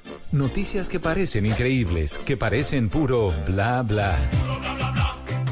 Sí, es que hay noticias que parecen carreta. ¿De qué está hablando la gente hoy? bla, bla, bla. Tata. Bueno, ¿de qué está hablando la gente? Lo primero, lo que usted estaba mencionando, la tapada de boca que le pegó Ah, Nairo máximo. a los críticos porque fue el ganador de la etapa 18 del Tour de Francia y estamos contentísimos. También está hablando la gente, y ojalá cojamos esto de ejemplo en Colombia, de los famosos que celebraron la renuncia del gobernador de Puerto Rico, Ricardo Rosselló. Después de que el pueblo fue apoyado por sus artistas, esto se llenó de más emoción. Y hoy celebraron, incluso vieron a Ricky Martin. Sí, claro, sí, claro. Bad Bunny. En carro así como de bomberos saludando Claro. gente. Estaba residente también. Todo. Es Olga que- Tañón también. Sí. Es que realmente fue algo que es- se cataloga como un triunfo. Un triunfo. Pues anoche estábamos en plena emisión eh, de Bla Bla Blue Sí. y tocó pues meter la última hora porque el gobernador de Puerto Rico renunció después de la presión. Le tocó. Y después de haber, eh, se filtraron esos chats donde hablaba mal de las mujeres, donde hablaba mal de los homosexuales, donde hablaba mal también del huracán que casi acaba con esa isla. De la gente pobre. De la gente Se pobre. Entonces, para afuera, para afuera, la presión de artistas y el pueblo, para la, calle, no hay cama para tanta gente, le cantaron y renunció. Bueno, y como si fuera poco, yo como buena caleña no puedo dejar pasar por alto algo de lo que hoy ha sido tendencia todo el día y está hablando la gente, especialmente los caleños, del cumpleaños Eso. de mi Cali, del Uy. alma. 483 años, por eso me puse mi camiseta caleña, vea. Pero Más que- caleña que un cholado. Ay, mira tu Uy, camiseta. pero qué camiseta tan bonita. Qué bacana. Más, no sabía si ponerme esta o es cuestión de pan de bono. Esa me la pongo mañana. Mañana, sí. sí. Pan de, bollo- pan de bono con bocadillo. No, eso no lleva bocadillo, No, señor. que no le diga eso a Tata. Estamos de celebración. No le saque la piedra a Tata Está con bien, eso, está bien, no le gusta el bocadillo en el pan Me de bono. encanta el bocadillo, pero el pan de bono no lleva bocadillo. 483 años de la Sultana del Valle. Sí, señor. Feliz cumpleaños para mi Cali Bella. Ay, yo soy caleño frustrado. ¿En serio? Sí, sí, sí. Pero es que este no baila salsa. ¿Come eso. marranitas? Sí. Sí, como rajados. Ah, sí. Sí. Champús. Pasaba, cuando estaba en la universidad pasaba las navidades en Cali. Ah, sí. ¿sí? yo me iba- que yo decía, no, no, esto Bogotá está muy aburrido. Me iba- le caía a la casa de un amigo, caleño, obviamente, y pasaba ya las navidades. ¿En serio? De verdad, pero Lo jurado. adoptamos, Mauricio. Ya jurado, con eso. jurado, jurado. Sí, ya con es eso lo adoptamos. Que iba a Cali. Que Cali. y Jumbo. Sí, la sucursal. Que iba todo Cali. No, y, y entonces hoy durante todo el día la gente pues ha compartido las imágenes de Cali, fotografías de Cali y también un escrito que dice un 25 de julio de 1536, después de haber creado el mundo y sus tristezas, el Altísimo puso una hamaca en las tres cruces y dijo, mira ve, hoy voy a crear la sucursal del cielo. Y se dio entonces Jehová, benefactor a la tarea de crear un lulo y las luladas, la empanada con ají, creó también Dios de Moisés, el champús y su primo el masato, el chontaduro con miel y sal y la grosella y el mangoviche, y el borojó con cola granulada, el pan de bono, las almojábanas, los aborrajados, el buñuelo y las marranitas. Y vio Dios que era bueno, ve, y entonces creó el jugo del amor prohibido y el cúmit de Casimiro y los helados de frutalito y los cholados del oasis para calmar la sed del sol ardiente. Y creó por último el Dios a las caleñas, a imagen y semejanza de las flores, y el caleño le dio virtud de la danza. Vio Dios omnipotente que era bueno lo creado y le llamó sucursal del cielo, Santiago de Cali, a todo eso que sus ojos veían desde los farallones, y se recostó en su hamaca a hacer una siesta escuchando al grupo Nichois. Uy, qué vaina tan buena. cosa Está tan increíble. Ah, bueno, así celebramos los Increíble. caleños. Que viva Cali. ¡Que viva!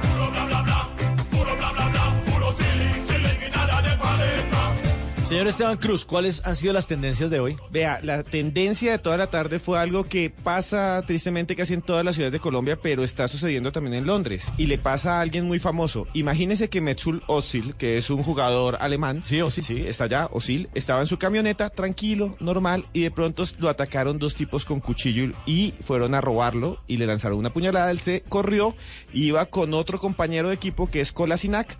Kolasinac se bajó y persiguió a los asaltantes durante un buen tiempo y fue noticia toda la tarde y el video realmente Oiga, le dio la vuelta al mundo. Qué vaina tan salvaje. Sí, en Londres? en Londres atacan a Osil con cuchillo y otro jugador de fútbol que es Kolasinac sale, lo defiende y lo que dicen muchos, que es muy raro, es que cuando el futbolista sale a defenderlo, Osil, que está manejando, arranca y lo deja como atrás. Parece puro bla bla bla, pero lástima que sea cierto. Y una noticia que me encontré que el exministro de las TIC, David Luna, confirmó a través de su columna en el diario La República su decisión de no ser candidato a la alcaldía de Bogotá, como se había pensado en los últimos meses. Dice que no quiere dividir más la política. Pues no tiene que dividir sino sumar, porque no se le olvide que en el 2011 ya fue candidato a la alcaldía de Bogotá y obtuvo un arrasador porcentaje del 4% en la No. votación. Arrasador, Sí, sí. salió más quemado que bota hippie ya. No.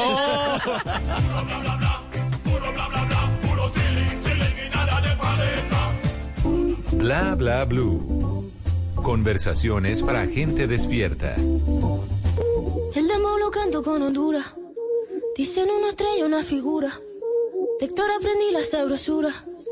Nunca he visto una joya tan pura. Esto es pa' que quede lo que yo hago dura. Con altura. Demasiadas noches de travesura. Con altura.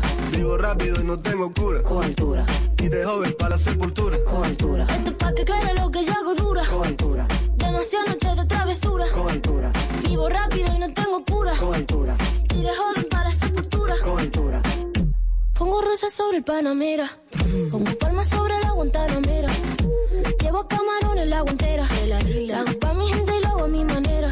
Flores azules y quilates. Y si es mentira que me mate. Flores azules y quilates. Y si es mentira que me mate. Con altura. Que quede lo que yo hago dura. Con altura. Demasiadas noches de travesura. Con altura. Vivo rápido y no tengo cura. Y de joven para la sepultura. Con altura. Esto es pa' que quede lo que yo hago dura. Con altura. Demasiadas noches de travesura. Con altura. Vivo rápido y no tengo cura. Con altura. Y de joven para la sepultura. Con altura. Acá en la altura están fuertes los vientos. Ponte el cinturón y coge asiento. A tu jeva y al ave por dentro.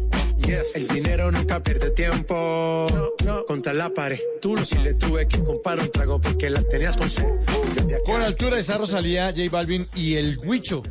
Oiga, el Huicho no era un personaje, Wincho, perdón. El Huicho se acuerda que era un personaje del, del premio, ma- una, una, no- una novela. Una novela, Era mayor. ordinario, pero con plata, algo Con así. plata, se ha ganado Sí, la sí, sí. lotería. El premio mayor es que se llamaba esa. Era, no, era mexicano, ¿no? Era mexicano. Era mexicana, Sí, sí, era sí, el- sí. el huicho. Era, este es el huincho. El huincho, sí. El huicho es un apodo muy común, eh, tanto en el norte de Santander, en Venezuela y también en México. Algunas personas le dicen huicho. Bueno, esta canción es chévere con altura, pero además de las que de las que trato de retener porque como cada cinco minutos lanzan una nueva canción de reggaetón de colaboración de este con este, este con este. Entonces, bueno, esta es de las que quedó como ahí sonando bien, ¿no? ¿A usted no le pasa lo mismo eh, que me pasa a mí que colocan tantas canciones que uno le pierde, así también suben tantas series y Sí, tantas series que me pierdo. que uno no Sí, puede sí, sí. alcanzar a verlas todas? Bueno, pero la canción tiene un origen, porque todos cantamos con altura, con altura, con altura, pero resulta que la propia Rosalía explicó de dónde salió, de dónde salió el tema de con altura. Dice que mm, sinceramente no tiene ningún eh, significado, pero que ella eh, conoció de un reportero, de un locutor de radio, eh, que se llama Mariachi Budaf. Él es dominicano y él utiliza esa frase, con altura, en cada una de las apariciones en los medios de comunicación, para que los oyentes empiecen el programa con ganas y por todo lo alto. Entonces a ellos les encantó muchísimo eso y así querían lo mismo para la canción, que la gente supiera que llegaba una canción por todo lo alto. Bueno, y ahora que está hablando Esteban acerca de que uno se confunde mucho, hay un libro que se llama El arte de pensar, son los 52 errores de lógica que es mejor que cometan los demás o que cometan otros.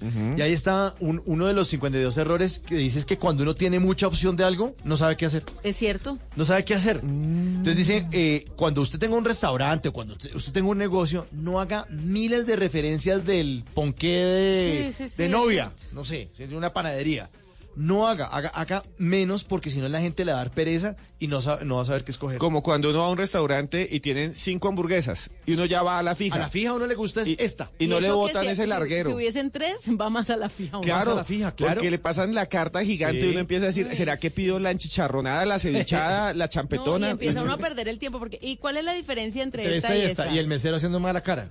Sí. Claro, a usted no les pasa en Netflix que usted se demora más tiempo buscando, Buscando que viendo. que viendo. Que Sí, viendo. sí, Sí, sí, sí, total, sí. Hay total. días donde uno no sabe qué ver. Pues eso está en ese libro del arte de pensar y ese es uno de los errores. Dice, mejor cometan los- esos errores los demás.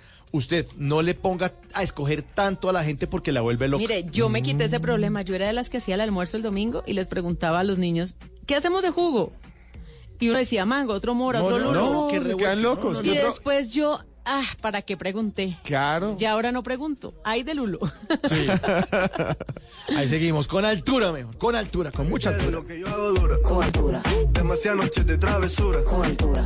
Vivo rápido y no tengo cura. Con altura. Y de joven para la sepultura. Con altura. Acá en la altura están fuertes los vientos. Ponte el cinturón y coge asiento. A tu jeva y al ave por dentro. El dinero nunca pierde tiempo. Contra la pared. Tú si le tuve que comprar un trago porque la tenías con sed. Desde acá, qué rico se ve. No sé de qué, pero rompe el bajo otra vez. Mira. Flores azules y quilates. Rosalía. Dice mentira que me mate. Flores azules y quilates. Dice mentira que me mate. Con altura. Y ahora, en Bla Bla Blue, hablando en serio. Hablemos en serio entonces, don Esteban Cruz, acerca del gran triunfo de Nairo Quintana en el Tour de Francia, eh, que generó demasiados memes. El meme del tapabocas fue increíble, que es que ta- tapabocas marca um, Nairo Quintana fue increíble. muy chistoso. Buenísimo, es que el día anterior le habían dado palo. Pero con toda. Le dieron durísimo. Hasta escuché comentarios como, ya está acabado, Sí. esto no es el Tour de Nairo, vendrán otros, está joven, puede repuntar en otros años. No, hay gente que decía, no, este ya es el último tour, eh, que se queda haciendo carreras de aficionados, que se nos jubiló Ma- eh, Nairo, pero que ya no es Nairo Man, sino Nairo Mal, y un montón de cosas que estaban diciendo realmente ofensivas. Muchos comentaristas salieron en Twitter a decir, oiga, párenla, Sí. párenla, o sea, no está acabado, es simplemente que está teniendo, y hoy ganó, hoy ganó, y los dejó a todos callados. Y a través de la historia ha habido muchos casos similares. ¿Cómo Eso cuáles? me encanta. Empecemos con un caso que pasó este año. Imagínense que hay un deporte en el que Colombia no es un buen exponente. Es más, casi nunca conocemos las reglas. Oiga, ¿sabe qué? Perdón que le haga Sí. un paréntesis. Colombia es una potencia mundial en muchos deportes. Que la gente no conoce. patinaje, por Patinaje, ejemplo. claro. Pero muy buenos, muy buenos. Aquí siempre estamos pendientes como de James y que- está muy bien y eso. Pero hay una cantidad de Sí, disciplinas sí, sí. durísimo, En- en, ¿no? Por ejemplo, en clavados también hemos sido muy buenos en la historia, sobre todo en acrobático. eh, también hemos sido muy buenos no solo en patinaje, sino también en Sudamérica, en rugby sobre patines. Fuimos a, a las Olimpiadas. O sea, tenemos un montón. En BMX también. En BMX. Bueno, ahora en tenis. Bueno, tenis. También. En tenis siempre tuvimos, sí, claro, aquí ganamos, pero antes también estaba Mauricio Haddad, que claro. nos representó muy bien, y Tobón en los 90 y en los 2000. Sí, hay cosas distintas. a- además, a- bueno, y, y si usted de verdad quiere criticar, pues súbase por lo menos a una bicicleta y ande media hora a ver cómo queda. Pero no, todo el mundo quiere, no, es que, que Nairo, que no, ya no es el mismo.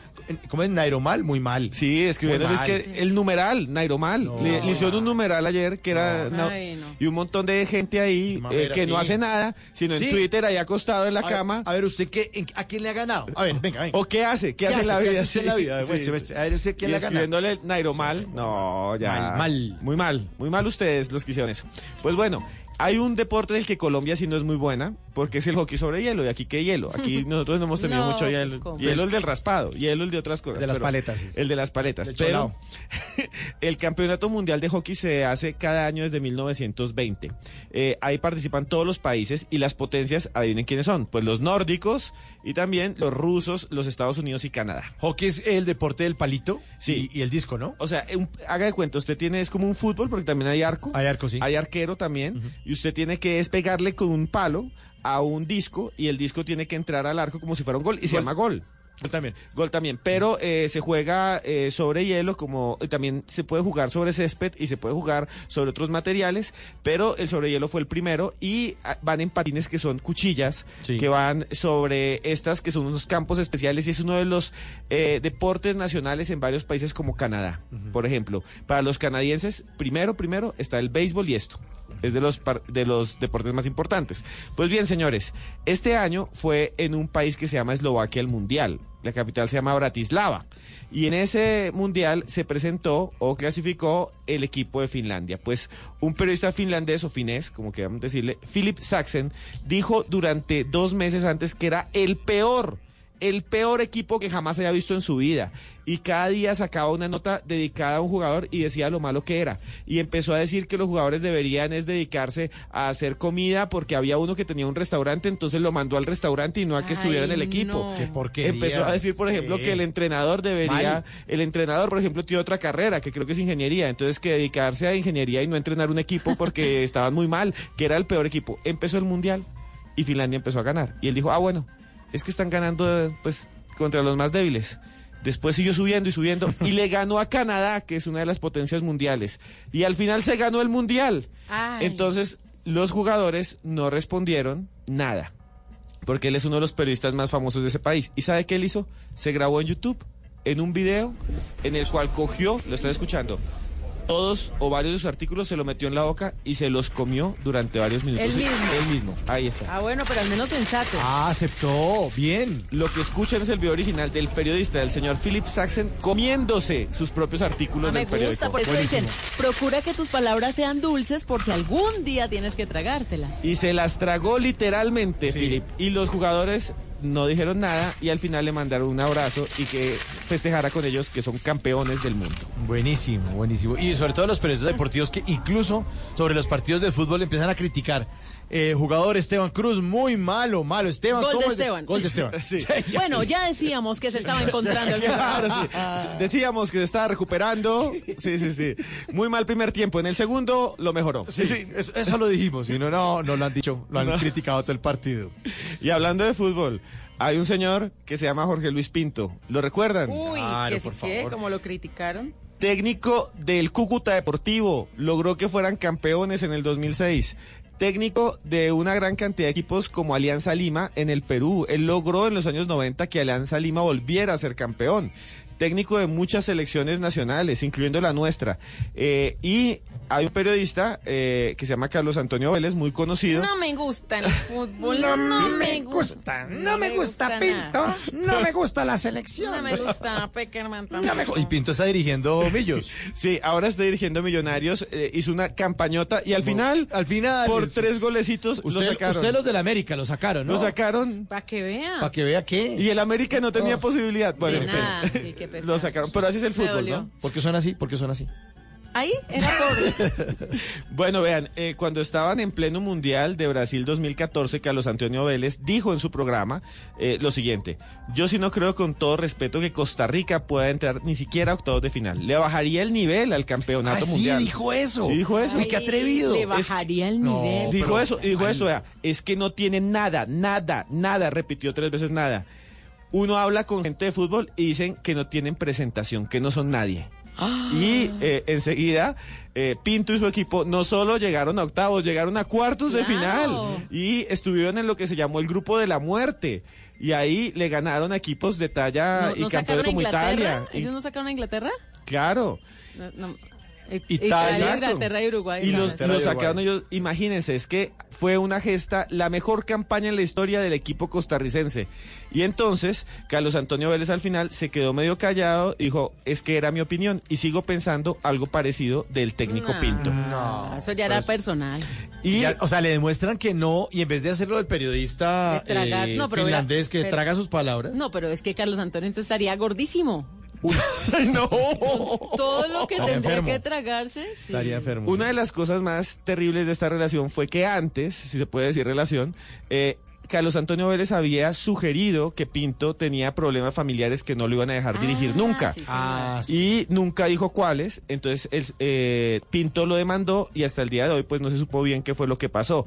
Pero eh, Jorge Luis Pinto ha sido muy serio en decir que es una enemistad basada en rencores y no en términos conceptuales. Pues yo me acuerdo de la caricatura famosa de Blado, donde sale eh, la, sí, la, sí, la caricatura, la imagen de Carlos Antonio Vélez y un balón de fútbol tapándole la boca a Carlos Antonio Vélez y el balón ahí decía Costa Rica Mundial 2014, Brasil 2014. Por eso dicen que el mejor padrino es el doctor Resultados.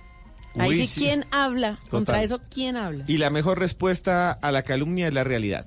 Bueno, personajes que le callan a la boca a los demás. Vea, hay un señor que es un actor, un actor eh, que en un momento se burlaron mucho de él. Comenzó muy joven y hizo una película de terror que se llama Carrie, inspirada en un libro de Stephen King.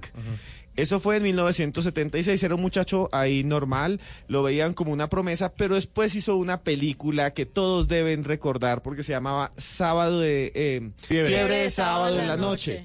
Ese, muy bien. Fiebre de sábado en la noche, donde bailó como nunca y se volvió famosísimo. El nombre del papel era Tony Manero. No sé si usted recuerda eso. Sí, claro. Y este señor, con la música de los Bee Gees, fue realmente brutal. Pues bien, después él hizo otra película en 1978 que en español, gracias a los mexicanos, se tradujo como Brillantina. Claro. Que en español sería como Gomina, Gomina. o como Gel o como Gel o, o Laca, serían. Pero Brillantina es un nombre horrible. Pero es mexicano, es como se le dice al gel, a la Sí. cosa que se le echa, los gringos le dicen grease, como grasa. ¿Por qué no llamamos a México a preguntar quién El traduce los títulos de las películas? Yo conocí una vez un señor que le cambiaba los títulos para que en América Latina se entendieran. Es que- Y me decía cosas como, no, pues esa película venía y decía en inglés como eh, el aeropuerto. Yo le colocaba aeropuerto maldito porque la gente tenía que entender. O que venía algo, la, la película venía algo así como eh, el, el nombre de un barrio, Manhattan. Y como aquí no nadie lo entendía, entonces le colocaba el barrio de los guapos. Y así venían las Sí. películas a Colombia.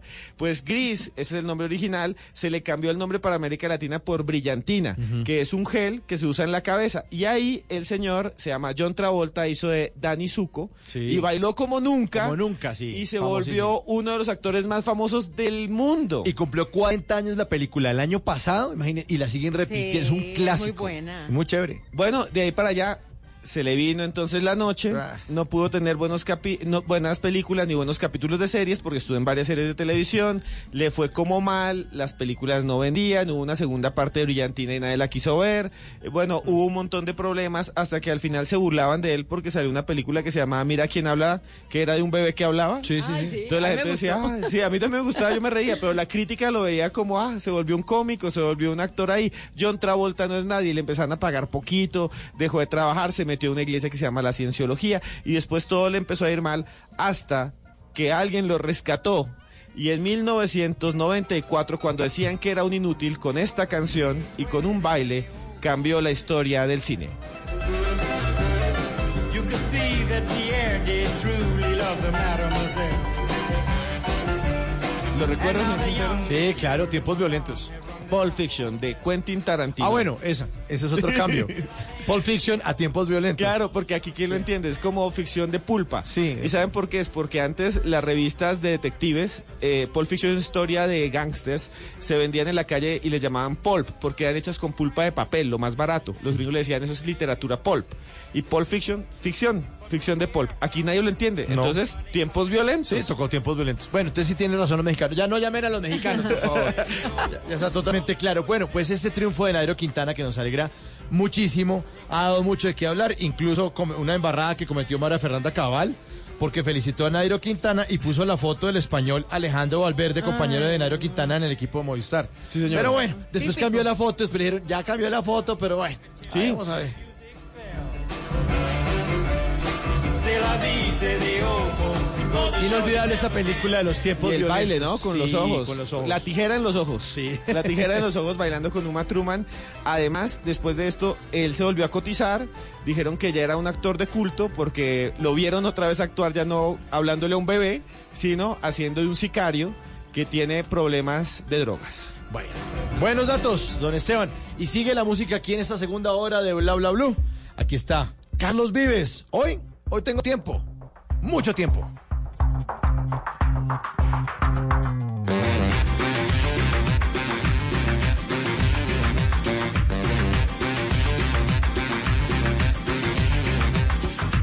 Hoy tengo tiempo de volver a enamorarte.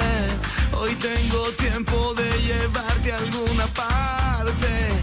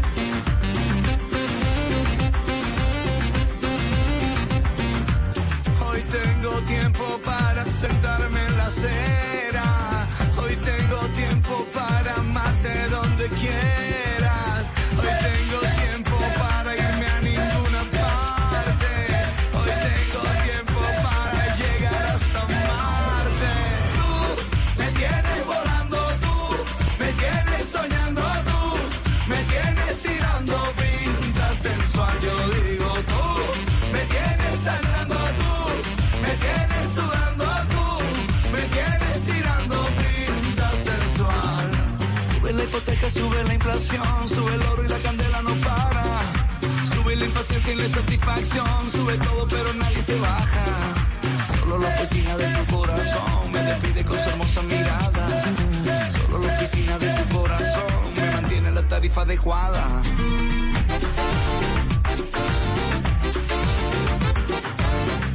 Pues hoy tenemos mucho tiempo para nuestros oyentes porque vamos hasta la una de la mañana. Esto es Bla Bla Blue, conversaciones para gente despierta. La canción se llama Hoy Tengo Tiempo, se lanzó en mayo del año pasado y esta canción pues es muy especial para Carlos Vives, no solo porque fusiona el vallenato con el mambo, con tamboras de nuestro Caribe, porque es alegre, sino que tiene una actitud rockerita, ¿sí la sienten? Ahí durante Sí, toda la sí. canción.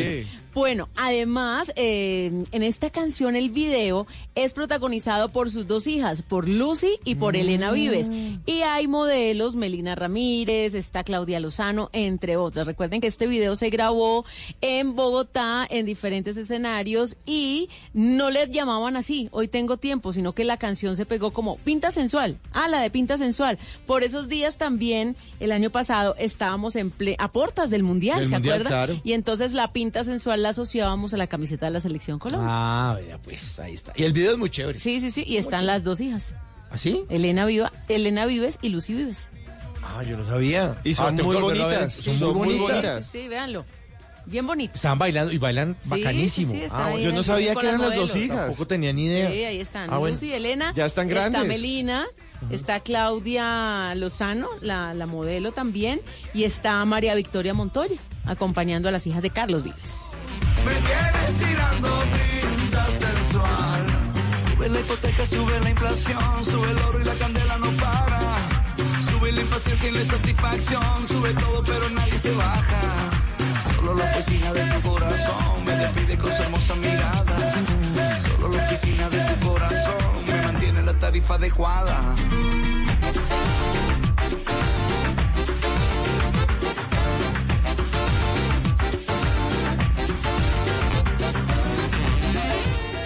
Bueno, a esta hora vamos a hablar ahora acerca del Rey León. Exitosísimo el Rey León. Eh, y vuelven, lo que decíamos ayer, que los miércoles ponemos música de los noventas aquí en Bla Bla Blue. Vuelven los noventas, definitivamente. Las mismas películas que vimos en, en- en esa década tan chévere, pues vuelven. Y una de esas es El Rey León.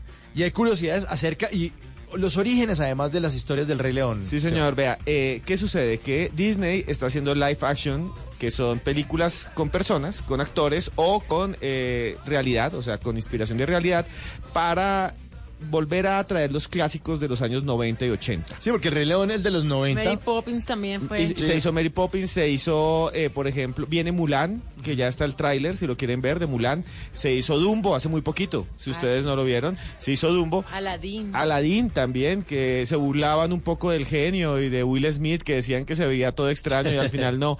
Disney está apostando por reeditar los éxitos de los 90. Claro, que, era, que eran dibujos animados. Entonces, este, este, ¿cómo se llama? ¿Live action? Live action, sí, señor. Entonces es con personajes re- reales. Si fuéramos mexicanos diría con gente real. Con gente real. Sí, O con gentes. En, en- Con en- gente. En México no dice cuántas personas son y cuántas gentes son. Sí, con gentes. ¿Cuántas gentes son? Entonces se están haciendo con personas y esta vez el- en el Rey León se hace eh, con CGI, o sea, con eh, una especie de animación que se ve real, se ve casi real 100%. En el primer eh, fin de semana se ganaron 500 millones de dólares. Ah, 500 Sí, millones de dólares. taquillerísima. Es súper taquillera. Y muy linda además la película. Sí, y la película eh, fue lanzada en los años 90 por Disney y decían sus creadores que estaba inspirada en Shakespeare, en Hamlet, en esa lucha que hay entre el bien y el mal, dentro de una familia, dentro de un reinado. La gente que estudia literatura se da cuenta de, de que lo que se hace después y las grandes obras son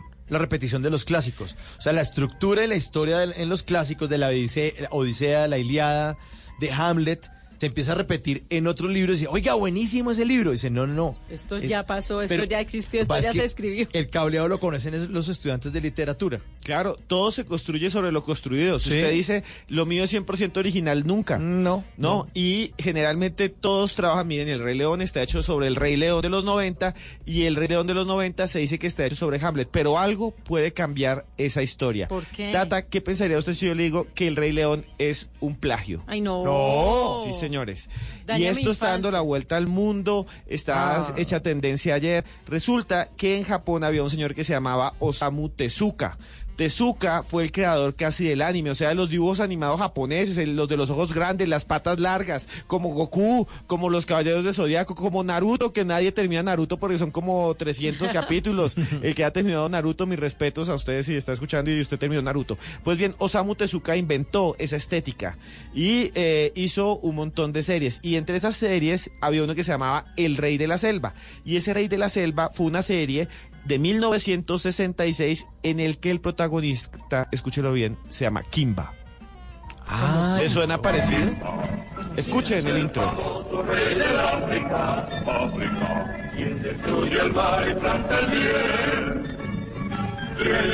Ese es el coro del opening, del inicio, de Kimba el Bueno, la historia de Kimba. O sea, ya la han contado. Se las voy a decir y ustedes me dicen qué creen. Kimba es un león pequeño, le matan al papá, escuchen muy bien, se va y es criado por un jabalí y otros animales y después eh, el tío es el que había matado y se llama, el tío se llama Clau y es un tío tuerto que se la pasa con hienas, un tío león que mata al papá de Kimba. Pues bien, es igualito al Rey León, porque el malo del Rey León se llama Scar. El malo de señor se llama tío. Clau, es el tío, es lo mismo, y los dos son tuertos, y los dos se la pasan con hienas. Esa historia realmente es repetida en el Rey León, pero aquí viene el, el asunto.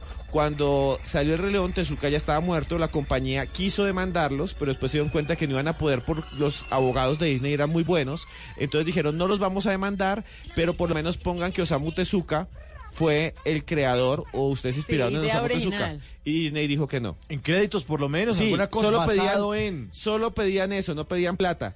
Y Disney dice que no. Pues bien, eso revivió y todos eh, los internautas de Japón en las últimas horas han dicho que por favor pongan por lo menos a Osamu Tezuka porque es obvio que Disney se inspiró en su obra para hacer El Rey León. Increíble. Sí. Eso es la- Pero es la misma historia. ¿Es la misma historia? Sí, es la misma historia. Es la misma historia y además tiene elementos muy parecidos. Vean, una cosa que es muy parecida es que Kimba se llama igual que Simba porque Simba significa, escuchen muy bien esto, león en suajili.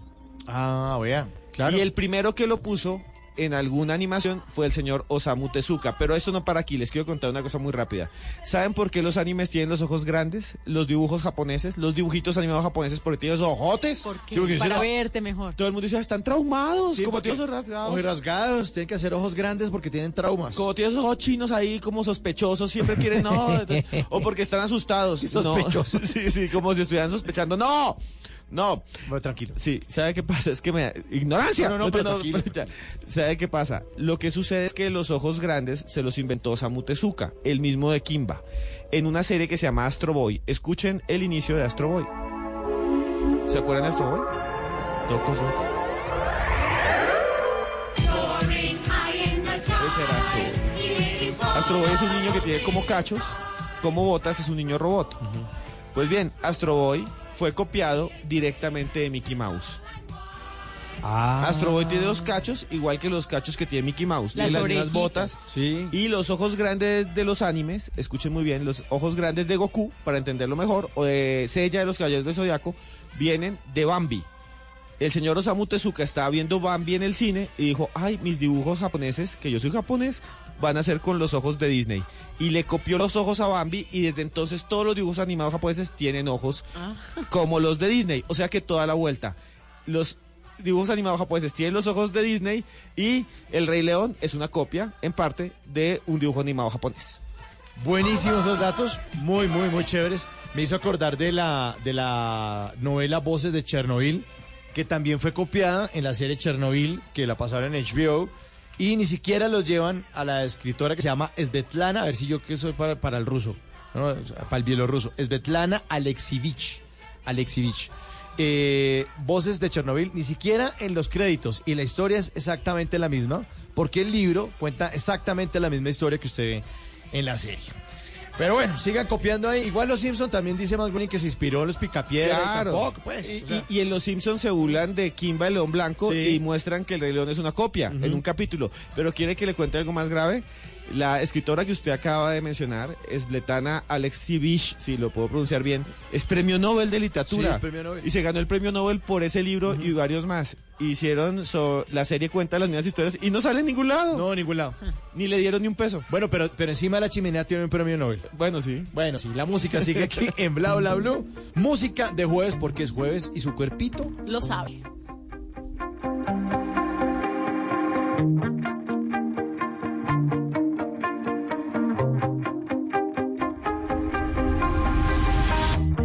You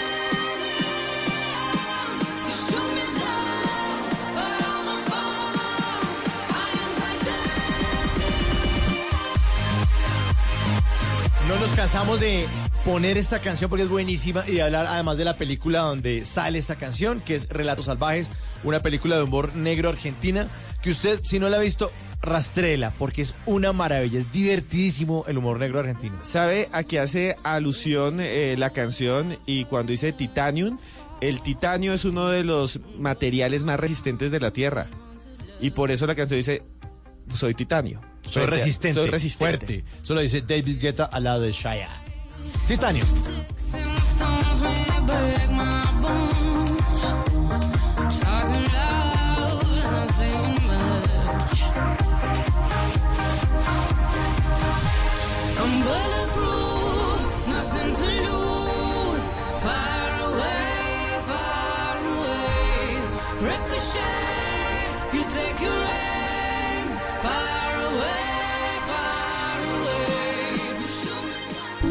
Bla bla blue. Conversaciones para gente despierta.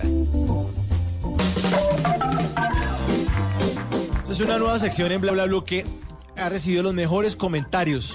Ay, sí, tan lindos. Me han escrito Buenísima. bastante que quieren Buenísima. canciones, muchas canciones acá. La Tatateca de Tata Solarte. Bueno, pues hoy en la Tatateca les tenemos las 12 canciones que hacen referencia a los 12 meses del año. O sea, cada mes tiene su canción. ¿Así? Claro, así como estamos diciendo que Cali cumplió años y que hay muchas canciones que le cantan a Cali, lo mismo Barranquilla, La Rola, para Bogotá. Hay muchas A Medellín. canciones a Medellín, pues también los meses del año tienen sus canciones. Así que hoy en la Tatateca Uh, las vamos a tener y tenemos para todos los gustos, porque encontramos, gracias también a la colaboración de nuestro productor, al gran, soy Gary, Eh, encontramos canciones tanto en inglés como en español. Ah, Así bueno. que hoy vamos a hacer como ese recorrido por cada uno de los meses. ¿Les Bueno, parece? perfecto. Vamos, entonces. Bueno, empecemos con enero. Tell me just what I should be expecting. January de Disclosure es la canción dedicada al primer mes del año. Suena bien. Pero también encontramos otra canción en enero y es de nuestra colombiana Shakira, Día de Enero. Día de enero, claro, es un clásico. Te conocí un día de enero con la luna en mi nariz. Y como vi que eras sincero, en tus ojos me perdí. Qué torpe distracción. Qué dulce sensación. ¿Qué tal las dos de enero? Buenas. Me encantan. Bueno, ahora nos vamos para febrero. Segundo mes. Y esto, no sé si hacerlo más rápido porque son 12. No, ¿Vamos, estamos ¿Estamos bien? bien, sí. Listo. Xmas in February de eh, Low Reed. Es la canción, escuchen. and fearless. That's the price you pay when you invade. Christmas in February.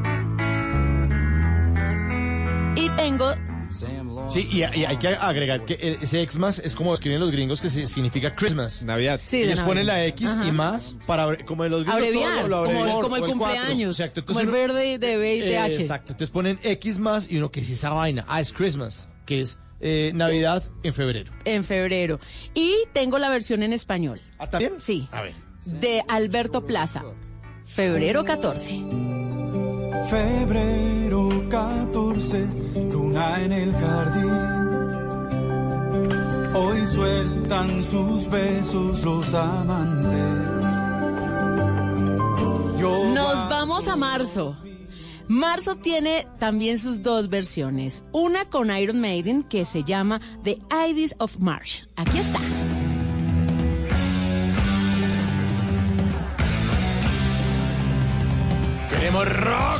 Pero no va a cantar porque es solo instrumental. ¿Ah, sí? Pero es dedicada a Yo nunca veo rock instrumental. Aquí está. Préndalo, préndalo. péguelo, péguelo, péguelo, péguelo, péguelo. Y tenemos también la versión en español. Solo sé que fue en marzo de Juan Gabriel. No sé si mañana No la veré otra vez en mis brazos. Está bueno esto. Está bueno. Solo sé que fue en marzo. Sí, eso es un clásico. Yo no me acordaba. Sí. Cuando la conocí. Ahí está. Nos vamos para el cuarto mes, para abril. Abril.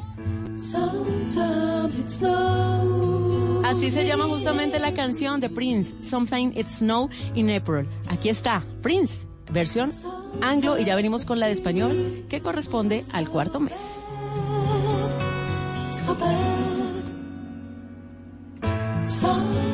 I wish that love was never ending. And all good things they say never last. Y en español tenemos la canción Te fuiste en abril de Palito Ortega. Recuerdo tu nombre, lo escribí en la arena, pero hoy tengo pena, te fuiste en abril. Yo tengo en mi diario anotado Palito, esos argentino, días. ¿verdad? Claro, tu Palito. voz, mi alegría. Y argentino también es Fito Páez, una Ah, canción que se llama tiene, sí. Bello Abril, también, el cuarto mes del año. Bello Abril de Fito Páez, de un álbum que se llama Naturaleza Sangre. Muy bonita esa canción. Hoy vuelvo a la playa, todo está cambiando. Pasamos a mayo. Nos vamos al mes de las madres, pero mayo también tiene su canción. Se llama Month of May. Y aquí yo no me sé muy bien. Arcade Fire, ¿puede Sí, ser? Arcade Fire. Ah, sí. Buena canción. Esta sí la recuerdo. Yo no la Esa nos tocó buscarla porque yo la verdad no la conocía. Yo tampoco la conocía. Esta sí la recuerdo. De Tardes Locas. Pero si usted todavía está loco. Bueno, sí. Eran tardes Por eso, ayer por la tarde. Entonces noches locas. Porque Noches locas.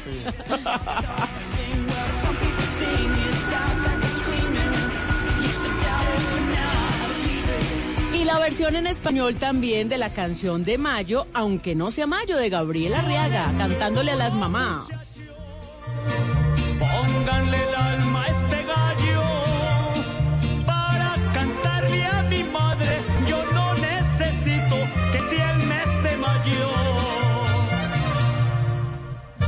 Madre que le traigo. La calle la manda más. que tiene evento el 11 de agosto, domingo, no se lo pueden perder, es el Festival de la Calle, es gratis, todos bienvenidos al Simón Bolívar, gratis, Voy a ir. gratis sin boleta, Yo voy a ir gratis. allá. vayan pues, allá a los una esperamos. tarde loca ahí con la Eso, calle. los esperamos. Nos vamos para junio con canción doble en inglés y en español. Seven days in San June.